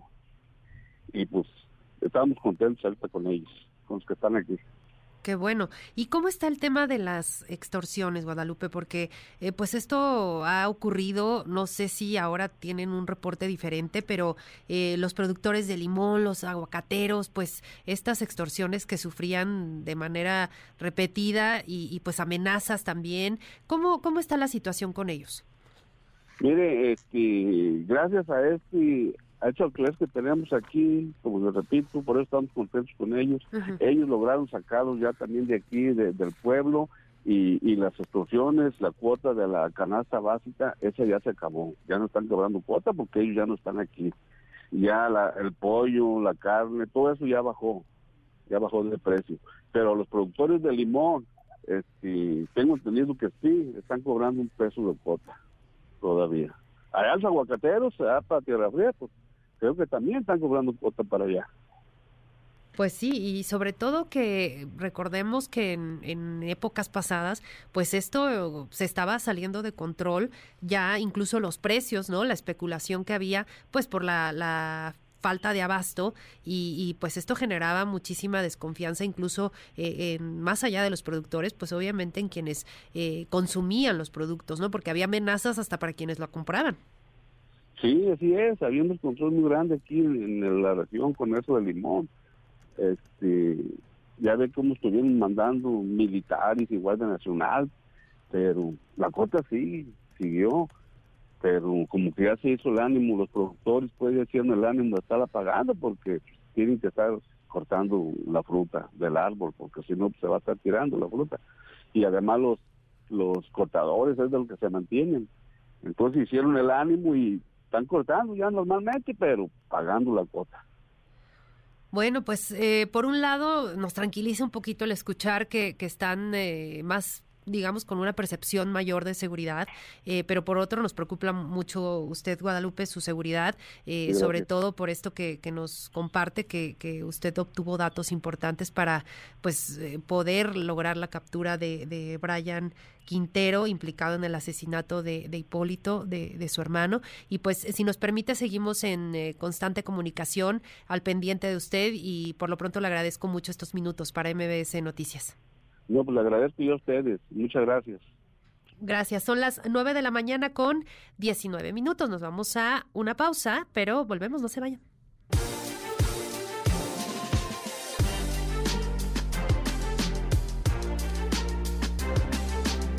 Antes de irnos a la pausa, porque es también información muy importante que tienen ustedes que, conocer y, seguimos un poco en el tono de, de pues lo que es la seguridad, la, la, violencia en el país. Otro estado que también ha sufrido muchísimo esto es Jalisco y nos enlazamos con nuestra corresponsal Elsa Marta Gutiérrez porque hubo ayer una movilización importante y pues ella nos tiene los detalles. Elsa, ¿cómo estás? Muy buen día. Gracias, eh, Sheila. Buenos días. Así es, ayer la señora Guadalupe Camarena encabezó su cuarta manifestación del año. Ahí inició en la glorieta de las y los desaparecidos. La acompañaron familiares, vecinos e incluso fue arropada por el colectivo de madres buscadoras de Jalisco. Ella, Sheila, busca a cinco hijos pero el pasado 19 de diciembre cuatro de ellos cumplieron cuatro años desaparecidos por la policía de Ocotlán. En total, seis policías están involucrados en la desaparición. Solo hay dos detenidos y vinculados a proceso. La autoridad dice que, bueno, ella dice que la autoridad no hace nada para localizarlos y ella literal los busca hasta por debajo de las piedras. Escuchemos, Sheila, si te parece la voz de la señora Guadalupe Camarena. Yo me estoy dedicando a buscar a mis hijos, lo que no hace la fiscalía lo estamos haciendo nosotros, porque todo gracias a nosotros, por eso agarraron a los dos policías, si no ni tampoco. Ellos estaban laborando en otro municipio con orden de aprehensión, imagínense. Por petición de nosotros y porque casi los llevamos, fueron a prenderlos, si no ni tan siquiera esos hubieran agarrado. Ahí está la voz de la señora Guadalupe Camarena. Esos policías estaban trabajando en el municipio de Jalostotitlán. En este lapso han intentado privarla de la libertad en dos ocasiones. Han volado drones dentro de su domicilio para intimidarla, ya que le hablan y le dicen cómo está vestida y en qué área de su domicilio se encuentra. Ella tiene que cuidar que no vean cuando sale y en dónde se queda a dormir a veces por seguridad en otros domicilios la autoridad eh, federal le colocó cámaras de videovigilancia, protecciones en su domicilio y hacen recorridos, pero ella dice que no son suficientes. Aquí vamos a escuchar lo que narra porque apenas el pasado sábado hacían búsqueda en San Pedro Tlaquepaque y esto fue lo que vivió. Nos emboscaron, o sea, nos rodearon todas las personas y yo pedí apoyo para que a la policía municipal sí llegó pero lo que la respuesta de ellos, policía de Tlaquepaque, dijeron, yo no me voy a meter en problemas ni voy a arriesgar a mi familia. Entonces, ¿qué significa? Están vinculados, porque en realidad para salir nos costó trabajo y nos dieron 30 minutos para salir del predio, si no nos iban a matar a todos. Eran muchos, eran camionetas y iban caminando pues gente. Sí, nosotros corremos muchos riesgos, pero aparte de, que corremos riesgos, el mayor miedo que teníamos era que se llevaran a mis hijos, ya se los llevaron. No tenemos miedos y voy a seguir buscándolos. Ante esto, eh, Sheila pide que, le, pide que la protejan las 24 horas del día, pese a que ella y otra hija goza del mecanismo de protección federal. Tiene miedo que le pase algo, al igual que a sus 13 nietos que le dejaron sus hijos Tonatiu, Ernesto, Osvaldo y José de Jesús, que permanecen desaparecidos. Los dos únicos policías vinculados eh, no han sido sentenciados y escuchen el temor que hoy tiene ella. Pues es que nos han dado largas y espero que esta audiencia ya de para sentenciarlos sea sea justo y que se haga justicia, la verdad, porque pues a mí me da miedo, me da miedo porque ellos los detenidos que son policías de Ocotlán también este tienen parentesco con jueces. Y la verdad, pues, qué tristeza y qué impotencia es saber de que va a ser la audiencia y que vayan a salir. Eso es lo que temo yo. Guadalupe Camarena, ella también, eh, Sheila, cuenta con eh, acciones urgentes que ha emitido el propio Comité de Desaparición Forzada de la ONU. Eh, la Interpol está eh, pues eh, buscando también a sus cuatro hijos, incluso también a Lucero, aunque no existe una acción urgente por ella, pero están buscando a sus cinco hijos y ninguno ha sido localizado hasta este momento, eh, Sheila. Vaya historia que nos cuentas, Elsa Marta, y estaremos eh, pues muy pendientes y daremos seguimiento. Por lo pronto te mando un abrazo hasta Jalisco y muchas gracias. Buen día. Buen día, otro abrazo para ti.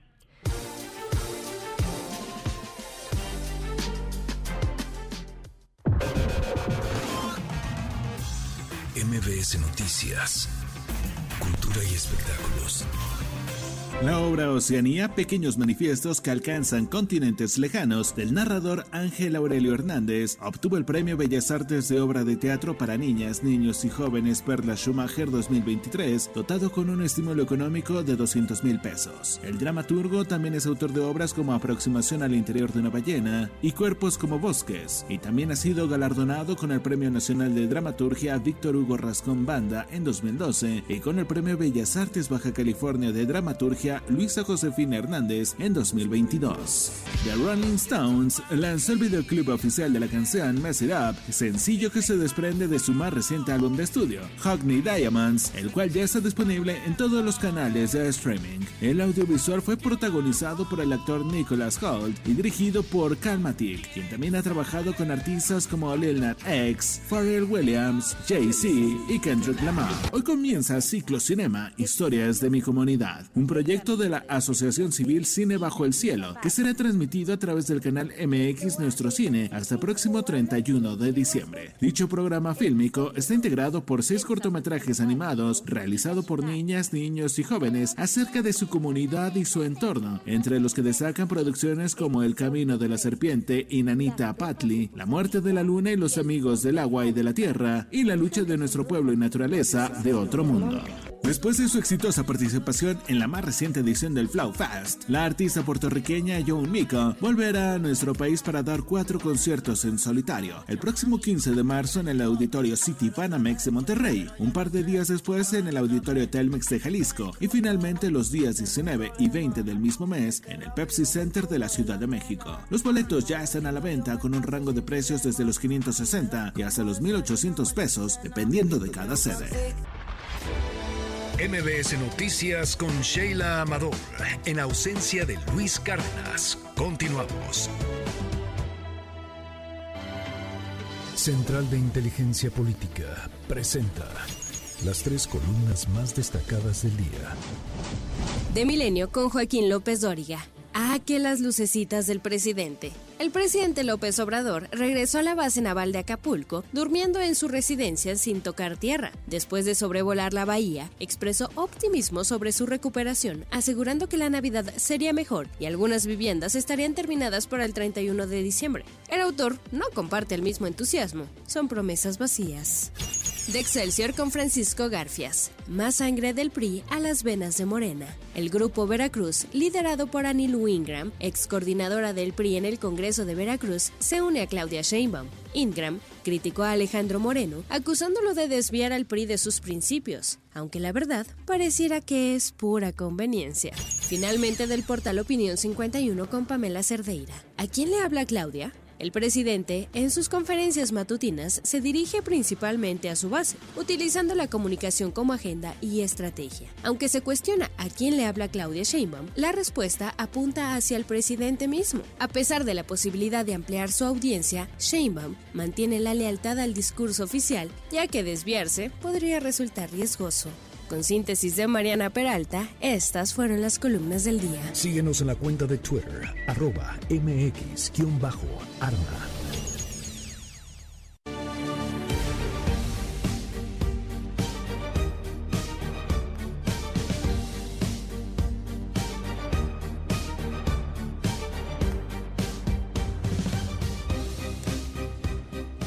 Mañana con 35 minutos. Continuamos en la primera emisión de MBS Noticias. Y bueno, pues seguramente ustedes, eh, o alguien muy cercano a ustedes, se ha enfermado de la gripa, le ha dado influenza, las vías respiratorias ahorita nos están dando mucha lata, eh, muchos andamos enfermos, si no es que ya muchos se enfermaron, van saliendo, eh, pues es la época, la época de las gripes, la, época de los contagios y pues hay, hay, información importante que compartir con ustedes y por eso invitamos esta mañana y le agradezco enormemente y le doy la bienvenida a esta cabina al doctor Ernesto Cárdenas, él es médico cirujano experto en micronutrición funcional. ¿Cómo está, doctor? Muy buen día. Muy buen día, Sheila. Un gusto estar compartiendo este espacio contigo y con todo tu auditorio. Igualmente, oiga, pues qué tema, ¿no?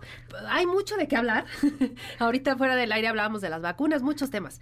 Pero si, si le parece bien, empezamos por las enfermedades andamos un montón de, de, personas enfermas, este, nomás no salimos, ¿no? Por más medicamento, sí está fuerte el virus. Claro que sí. Es la temporada o esta es la época donde empezamos a ver una dominancia mayor hacia los procesos infecciosos de vías respiratorias. Y cabe recalcar que en el año 2002, las últimas estadísticas, 2022, perdón, en las últimas estadísticas que tenemos es que se presentaron alrededor de 16 millones de casos. Esto solamente vamos a, contemplar la parte que está estadificada, más todo lo que no son, son consideraciones muy importantes. Eh, en esta temporada tenemos una dominancia de varios virus. Uno de los principales virus que va a afectar y que es muy estacional es influenza. Influenza A, influenza B, virus incitial eh, respiratorio, moraxella catarralis y, eh, y, lo que estamos viendo cada vez eh, más elevación de casos hoy en día, que son los procesos nuevamente COVID. Este término que utilizó, repítamelo, doctor, porque no lo entendí. ¿Cómo, cómo es la gripe? Son gripes, todos son procesos respiratorios, son procesos virales. Eh, dentro de estas enfermedades eh, de vías respiratorias vamos a tener varios microorganismos. Entre ellos vamos a tener procesos que, vienen a partir de un virus, procesos que vienen a partir de una bacteria, que son los principales. Y también no descartamos otros, eh, otros tipos de procesos, como son los procesos alérgicos y también los procesos vasomotores. Cuando hablamos de procesos vasomotores, es justo justamente lo que le llamamos los cambios de temperatura. Ok, y justo hoy, por ejemplo, que, llega el invierno, eh, pues hemos notado en los últimos días, por lo menos en la Ciudad de México, una baja de temperaturas muy importante. ¿Qué podemos hacer para protegernos si es que aún no nos enfermamos? Porque hay que decir, dejamos el cubrebocas y la verdad es que sí nos ayudaba un montón para evitar este, sobre todo en estas épocas, ¿no? Claro, el cubrebocas, la mascarilla se convirtió en una de las primeras barreras de defensa que tenemos hacia, hacia nuestro organismo. Eh, una invitación muy importante es volver a hacer uso de esto. No porque estemos viviendo una pandemia. La pandemia ya nos dejó aprendizajes muy interesantes y muy importantes. El uso de esto nos va a ayudar a prevenir procesos infectocontagiosos. También algo muy importante y que no debemos de olvidar es seguir utilizando el gel antibacterial, seguir haciendo el lavado de manos como anteriormente eh, lo hacíamos. Pero también hay algo muy importante, tenemos que fortalecer nuestro sistema inmunológico. Cuando nuestro, nuestro sistema inmunológico se ve vulnerable y se llega a observar no nada más en los extremos de la vida, se observa en la mayor parte de la población mexicana, esto nos lleva a una mayor posibilidad de poder enfermarnos. Tenemos elementos que son muy importantes y muy interesantes. Uno de ellos, si te pudiera decir, y, no, no, temo a equivocarme, que más del 95% de la población mexicana tenemos alguna carencia de vitamina D. Y la vitamina D es una parte fundamental para mantener un estado inmunológico adecuado. No es el único elemento, son muchos más que en conjunto tendrán que actuar eh, de una forma y jugar a nuestro favor para evitar este tipo de procesos. ¿En qué productos encontramos la vitamina D o cómo nos fortalecemos con ella? ¿Cómo nos vamos a fortalecer? Bueno, la principal manera de obtenerlo es a partir de los lácteos. Muchas veces, y también las condiciones de los alimentos han cambiado con el paso del tiempo. Eh, verduras, eh, frutos que contienen vitamina D, actualmente ya no tienen las mismas cantidades ni la misma calidad de la vitamina D.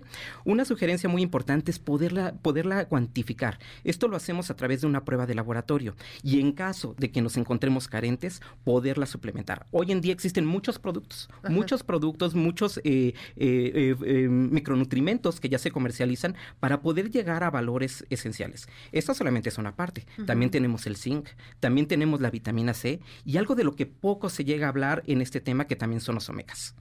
Sí, y sobre todo porque ya hay en el mercado un montón de productos. La verdad es que uno llega a las farmacias, eh, al área de suplementos, y la verdad es que quienes no somos médicos y no somos expertos, pues no, sabemos ni por dónde empezar, ¿no? Si no llevamos una prescripción médica, si no tenemos la claridad con un examen de laboratorio qué nos hace falta, pues a lo mejor estamos consumiendo una vitamina que no necesitamos, pero no estamos consumiendo la que sí nos hace falta.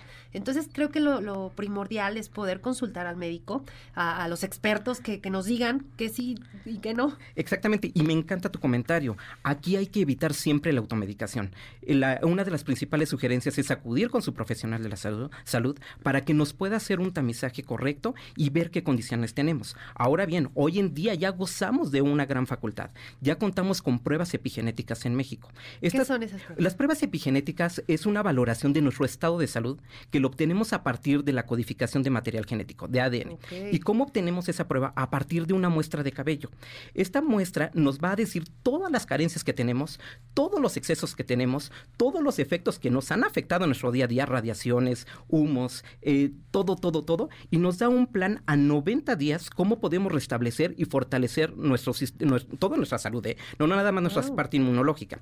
Entonces, empezamos a trabajar esta parte en la medicina eh, funcional y es algo extraordinario con lo cual podemos recuperar nuestro estado de salud en un periodo de 90 días. Son tres meses que podemos hacer cambios de hábitos, empezamos a, tener actividad física, empezamos a modificar todo lo que nos está afectando y recuperar nuestra salud. Es una maravilla. ¿eh? Es lo que veo y, nos dice se llama prueba epigenética. Epigenética. ¿Y esa es muy cara? bueno, si lo comparamos con, con laboratorios convencionales, que a veces eh, hay necesidad de pedir perfiles muy grandes, muy grandes, no va a distar mucho el precio. No dista mucho, el, eh, no, no, es mucha la distancia en precios, pero la especificidad de la prueba es brutal, ¿eh? Es brutal. ¿Y esa la hace cualquier laboratorio? O No, eh, existimos médicos que nos dedicamos a esta parte de la medicina funcional o, que somos también expertos en neuronutrición, que hacemos este tipo de pruebas.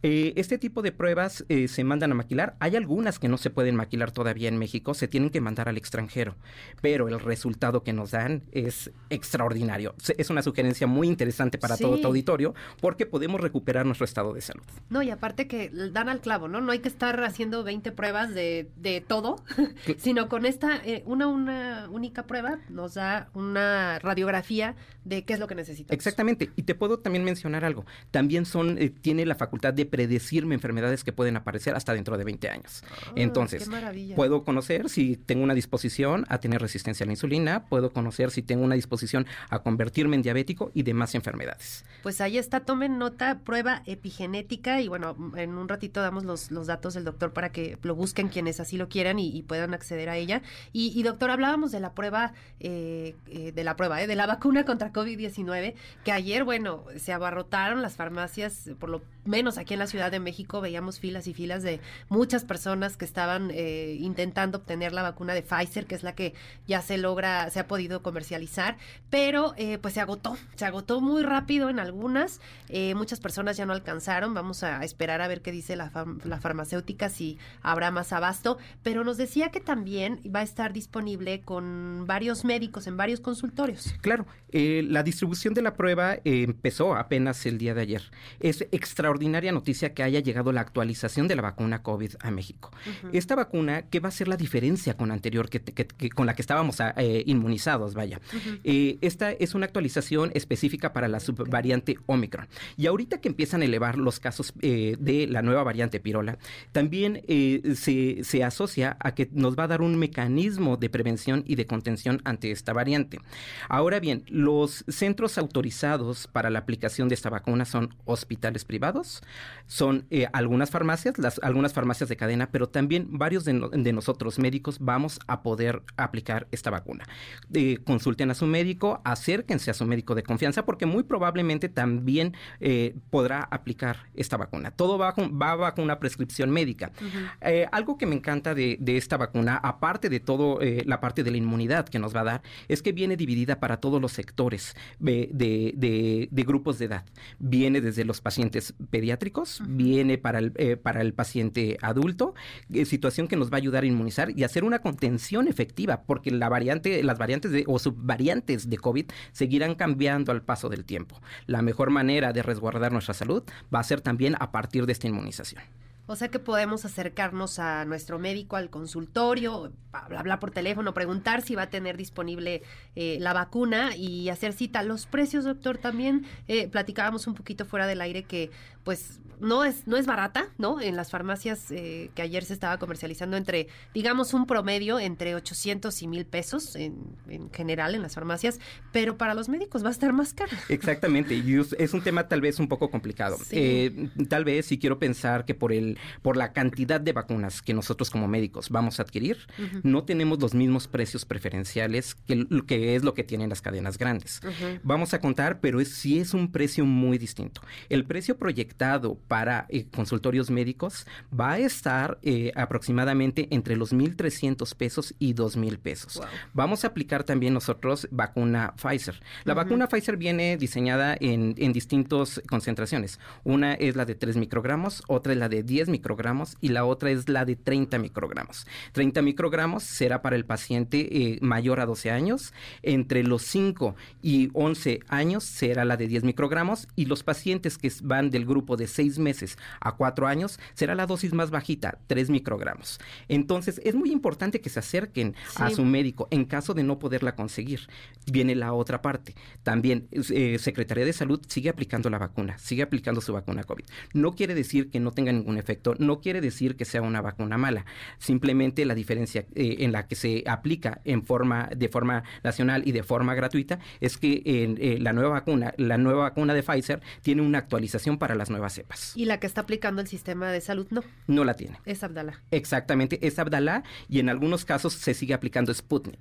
Situación que sí va a distar mucho del proceso de inmunidad que nos va a dar ante estas cepas que empiezan a salir nuevas que, se, que empiezan a mutar y las ya también existentes. Y, que además, pues, eh, la vacunación que se hace, digamos, de manera gratuita para es para la población vulnerable, es eh, los grupos de edad que han catalogado como pues, grupos vulnerables y también, pues, para eh, niños pequeñitos, personas adultas mayores, embarazadas, etcétera. Y la de Pfizer, que está actualizada, pues se la puede aplicar cualquier persona y además, eh, ojo, y eso creo que también es muy importante, que no es un refuerzo, hay que decirlo, es una nueva vacuna que, que nos va a inmunizar y que nos va pues a ayudar a prevenir eh, contraer estas cepas nuevas como estas subvariantes que nos, nos narra para pues evitar un contagio, ¿no? Digo, no, no, eh, escuchaba también comentarios que esta nueva variante no es tan peligrosa, por decirlo así, ¿no? Exactamente, no es una variante tan peligrosa, pero sí es altamente contagiosa. Entonces, el eh, preservar nuestra salud va a ser una parte fundamental. El hacer medicina preventiva es algo fundamental. Es muchísimo barato, es muchísimo mejor y más barato el prevenir enfermedades que el curar enfermedades. Entonces, eh, la invitación sigue en pie para que de toda la población que pueda y que tenga el acceso a aplicar esta vacuna, lo hagan. Va a ser una muy buena inversión para su salud. Y en los consultorios nos hablaba que, bueno, va a variar el precio, este, hay que decirlo, porque pues si no van a poder adquirir la misma cantidad que una cadena de farmacias a nivel nacional que, que la va a poder aplicar, eh, pues obviamente compra a volumen, ¿no? Lo que los médicos o los consultorios obviamente eh, privados van a poder eh, comprar, pues es menor cantidad, pero también los hospitales nos podemos acercar a los hospitales privados, preguntar costos también y más o menos saber, ¿no? Sí, exactamente. Inclusive en redes sociales eh, de los grupos privados ya están anunciada también la, la, vacunación. Pueden acercarse. El, el lugar eh, creo que es lo, lo de menos, lo importante es la aplicación de esta vacuna. Claro. Y finalmente, doctor, y creo que no menos importante, la alimentación. Eh, lo, tocábamos un poquito al inicio de la, de la plática, pero dejarles a nuestros amigos del auditorio, pues consejos muy prácticos, porque ya estamos en pleno maratón Guadalupe Reyes, ¿no? Eh, los excesos de comida a veces también nos dejan un mal estado de salud, hay que decirlo. También los excesos de alcohol para muchos que les gusta la fiesta y que, y pues es una tras otra, tras otra, este, pachanga. Y, pues también hay que cuidarnos, ¿no? Hay que moderarnos porque bien lo decía, el sistema inmunológico, si nosotros no lo reforzamos, pues por ahí es donde cualquier eh, virus, cualquier enfermedad entra y, pues hay que cuidar nuestra alimentación, es primordial. Exactamente, la obesidad tiene una asociación directa a la complicación de las enfermedades, no nada más de las infectocontagiosas. Eh, lo vimos y fue muy marcado en el tiempo de COVID, lo vemos de hoy en día con, otras, eh, con otros microorganismos. La obesidad es un factor que nos dispone a complicaciones. La mayoría de los casos en los que se desencadena y desarrolla focos neumónicos, neumonías o procesos respiratorios graves tienen este contexto. ¿Por qué? Porque eh, esta situación de los ácidos grasos también nos lleva a cambios metabólicos que dejan vulnerable nuestro sistema inmunológico. ¿Y, qué hacer, por ejemplo, cuando pues ya tenemos la fiesta, del compromiso del trabajo? ¿Cómo podemos, eh, una vez que estamos en todo esto ya inmersos, cómo podemos ayudarnos y sobre todo ayudar a nuestro cuerpo eh, a fortalecerse? ¿Qué alimentos nos, nos recomienda consumir, cuáles no? En esta temporada va a ser muy importante obtener estos elementos de los que hablé hace un momento, que es vitamina C, vitamina D y omegas. ¿Dónde los vamos a encontrar? En frutos, los vamos a encontrar a partir de cítricos. Ahorita es la temporada de la mandarina, es la temporada de la naranja. En estos cítricos podemos obtenerlos. Eh, eh, también vamos a obtenerlos a partir de, los alimentos, del pescado. Aquí principalmente están los omegas, que nos ayudarán a limitar procesos inflamatorios. El hidratarnos bien. El Perdón, cualquier tipo de pescado, porque ya ve que hablan mucho, por ejemplo, del salmón, ¿no? Que dicen, no, come salmón porque es buenísimo por los omegas. Exactamente. Es muy bueno el salmón, pero vamos a quitar un mito. Hay algo muchísimo más económico y que me da una cantidad de omegas mayor. El atún y la sardina tienen concentraciones más altas de omega 3 y son alimentos que son muy accesibles para cualquier tipo de, eh, sectores de la población mexicana. Y facilísimos y prácticos para preparar en cualquier momento, ¿no? Muy prácticos, muy, muy prácticos. Los frutos van a ser importantes en esta temporada, van a ser también muy importante y nunca dejemos atrás una buena hidratación. Y la hidratación es con agua. No debemos de consumir colorantes, no debemos de consumir eh, azúcares, bebidas eh, ultraprocesadas. ¿Por qué? Porque nos dan efectos que van a dejar todavía aún más vulnerable nuestro sistema inmunológico y causaremos más daño a nuestra salud. Sí, pues es que el refresco, híjole, eh, quizás es la, este, pues uno de los principales productos que consumimos los mexicanos, la verdad, hay que decirlo. Este, a quien no le gusta un refresquito de vez en cuando, pero pues el agua es básica y también las aguas de sabor, ¿no, doctor? Y utilizar las frutas utilizar eh, que nos dice ahorita, por ejemplo, los cítricos, ¿no? Una agüita de mandarina, de jamaica, de naranja, pues nos ayudan a, hidratarnos y a fortalecer con las vitaminas. Exactamente, por supuesto. Aquí, ahorita que tomas el, eh, tocas el tema de los refrescos, es muy importante el evitar el consumo de estos. ¿Por qué? Porque no nada más tienen efectos nocivos para el incremento de peso, sino que tienen efectos neurológicos y son efectos complicados. Todos los conservadores, todos los colorantes van a causar que estas, eh, que, que me den procesos inflamatorios, no nada más neurológicos, también en otros órganos, pero puede haber consecuencias interesantes y muy importantes para nuestro estado de salud. Y es un mito los refrescos que dicen que son sin azúcar, ¿o sí? todo tiene azúcar. tienen azúcares, algunos más nocivos, algunos con otros tipos de efectos secundarios, pero a final de cuentas, la parte esencial será el agua, que va a ser la manera en que vamos a hidratar a nuestro cuerpo. Vamos a mantener también y vamos a, proveer de salud a nuestro corazón, a nuestro sistema circulatorio y vamos a garantizar también un buen estado de salud. Oye, y pues también el ponche, ¿no? Que es de, la época y que, bueno, pues tiene una bomba de frutas y, es riquísimo el es riquísimo, es riquísimo. Y y a partir de de, este podemos obtener algunos, eh, algunas vitaminas, algunos minerales también que van a ser importantes. Una de las situaciones que se da mucho con los, con los jugos, y voy a poner eh, el ejemplo del jugo de naranja, es que al entrar a luz se desnaturaliza y no estamos consumiendo o no estamos adquiriendo todas las vitaminas que deberíamos de estar obteniendo. La mayor parte de lo que vamos a obtener son azúcares y en muchos de los casos no va a ser del todo favorable. Es mejor consumir la fruta de una forma directa, sin, sin intentar hacer eh, un jugo, sin hacer, intentar hacer algún otro tipo de, procesado. Claro, porque para obtener un jugo, ¿cuántas naranjas necesitas? Un vasito de jugo, ¿cuántas naranjas necesitas exprimir? Exactamente. Entonces el azúcar también ahí. ¿Y cuánta azúcar estamos consumiendo? ¿Cuánta azúcar azúcar estamos consumiendo, que muchas veces no es lo, lo ideal ni es lo mejor para cada uno de nosotros. Claro. Doctor, se nos acaba el tiempo, hay un montón de temas rapidísimo en 30 segundos para la cena de Navidad. Este, ¿qué nos recomienda para el día después, no el día de la cena? Ok, después del día de la cena y tratarnos bien, podemos utilizar electrolitos, podemos tomar agua mineral para otra vez eh, obtener eh, eh, las, las obtener las pérdidas que hemos tenido del, del día anterior. hay que no nada más al día siguiente, pero siempre el principal consejo es tener una dieta adecuada, rica y balanceada. Yo creo que es un muy buen momento para compartir en familia. Entonces, hay que hacerlo de la mejor manera, hay que cuidar nuestra salud y hay que enseñar todavía a los más pequeños y a la familia a que lo hagan de la misma manera. Buenos hábitos. Pues muchísimas gracias, doctor eh, Ernesto Cárdenas, por todos estos consejos y por favor díganos dónde podemos encontrarlo y, ubicarlo para quienes quieran consultarlo. Claro que sí. Mis redes sociales son DR Ernesto Cárdenas. Estoy en Instagram y en Facebook y también estoy en TikTok, Instagram, Facebook como Nutritiva Mente Salud y me pueden encontrar en el 55 6508 2261 55 6508 2261 pues ya estaremos haciendo cita que nos surge a muchos, ¿eh, doctor?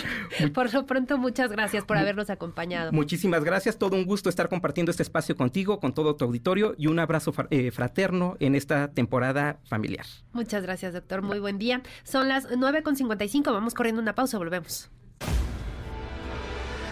MBS Noticias con Sheila Amador, en ausencia de Luis Cárdenas. Regresamos. MBS Noticias con Sheila Amador, en ausencia de Luis Cárdenas. Continuamos.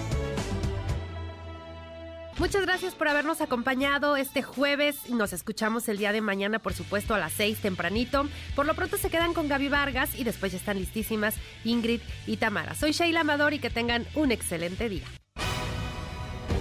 Esto fue MBS Noticias con Luis Cárdenas.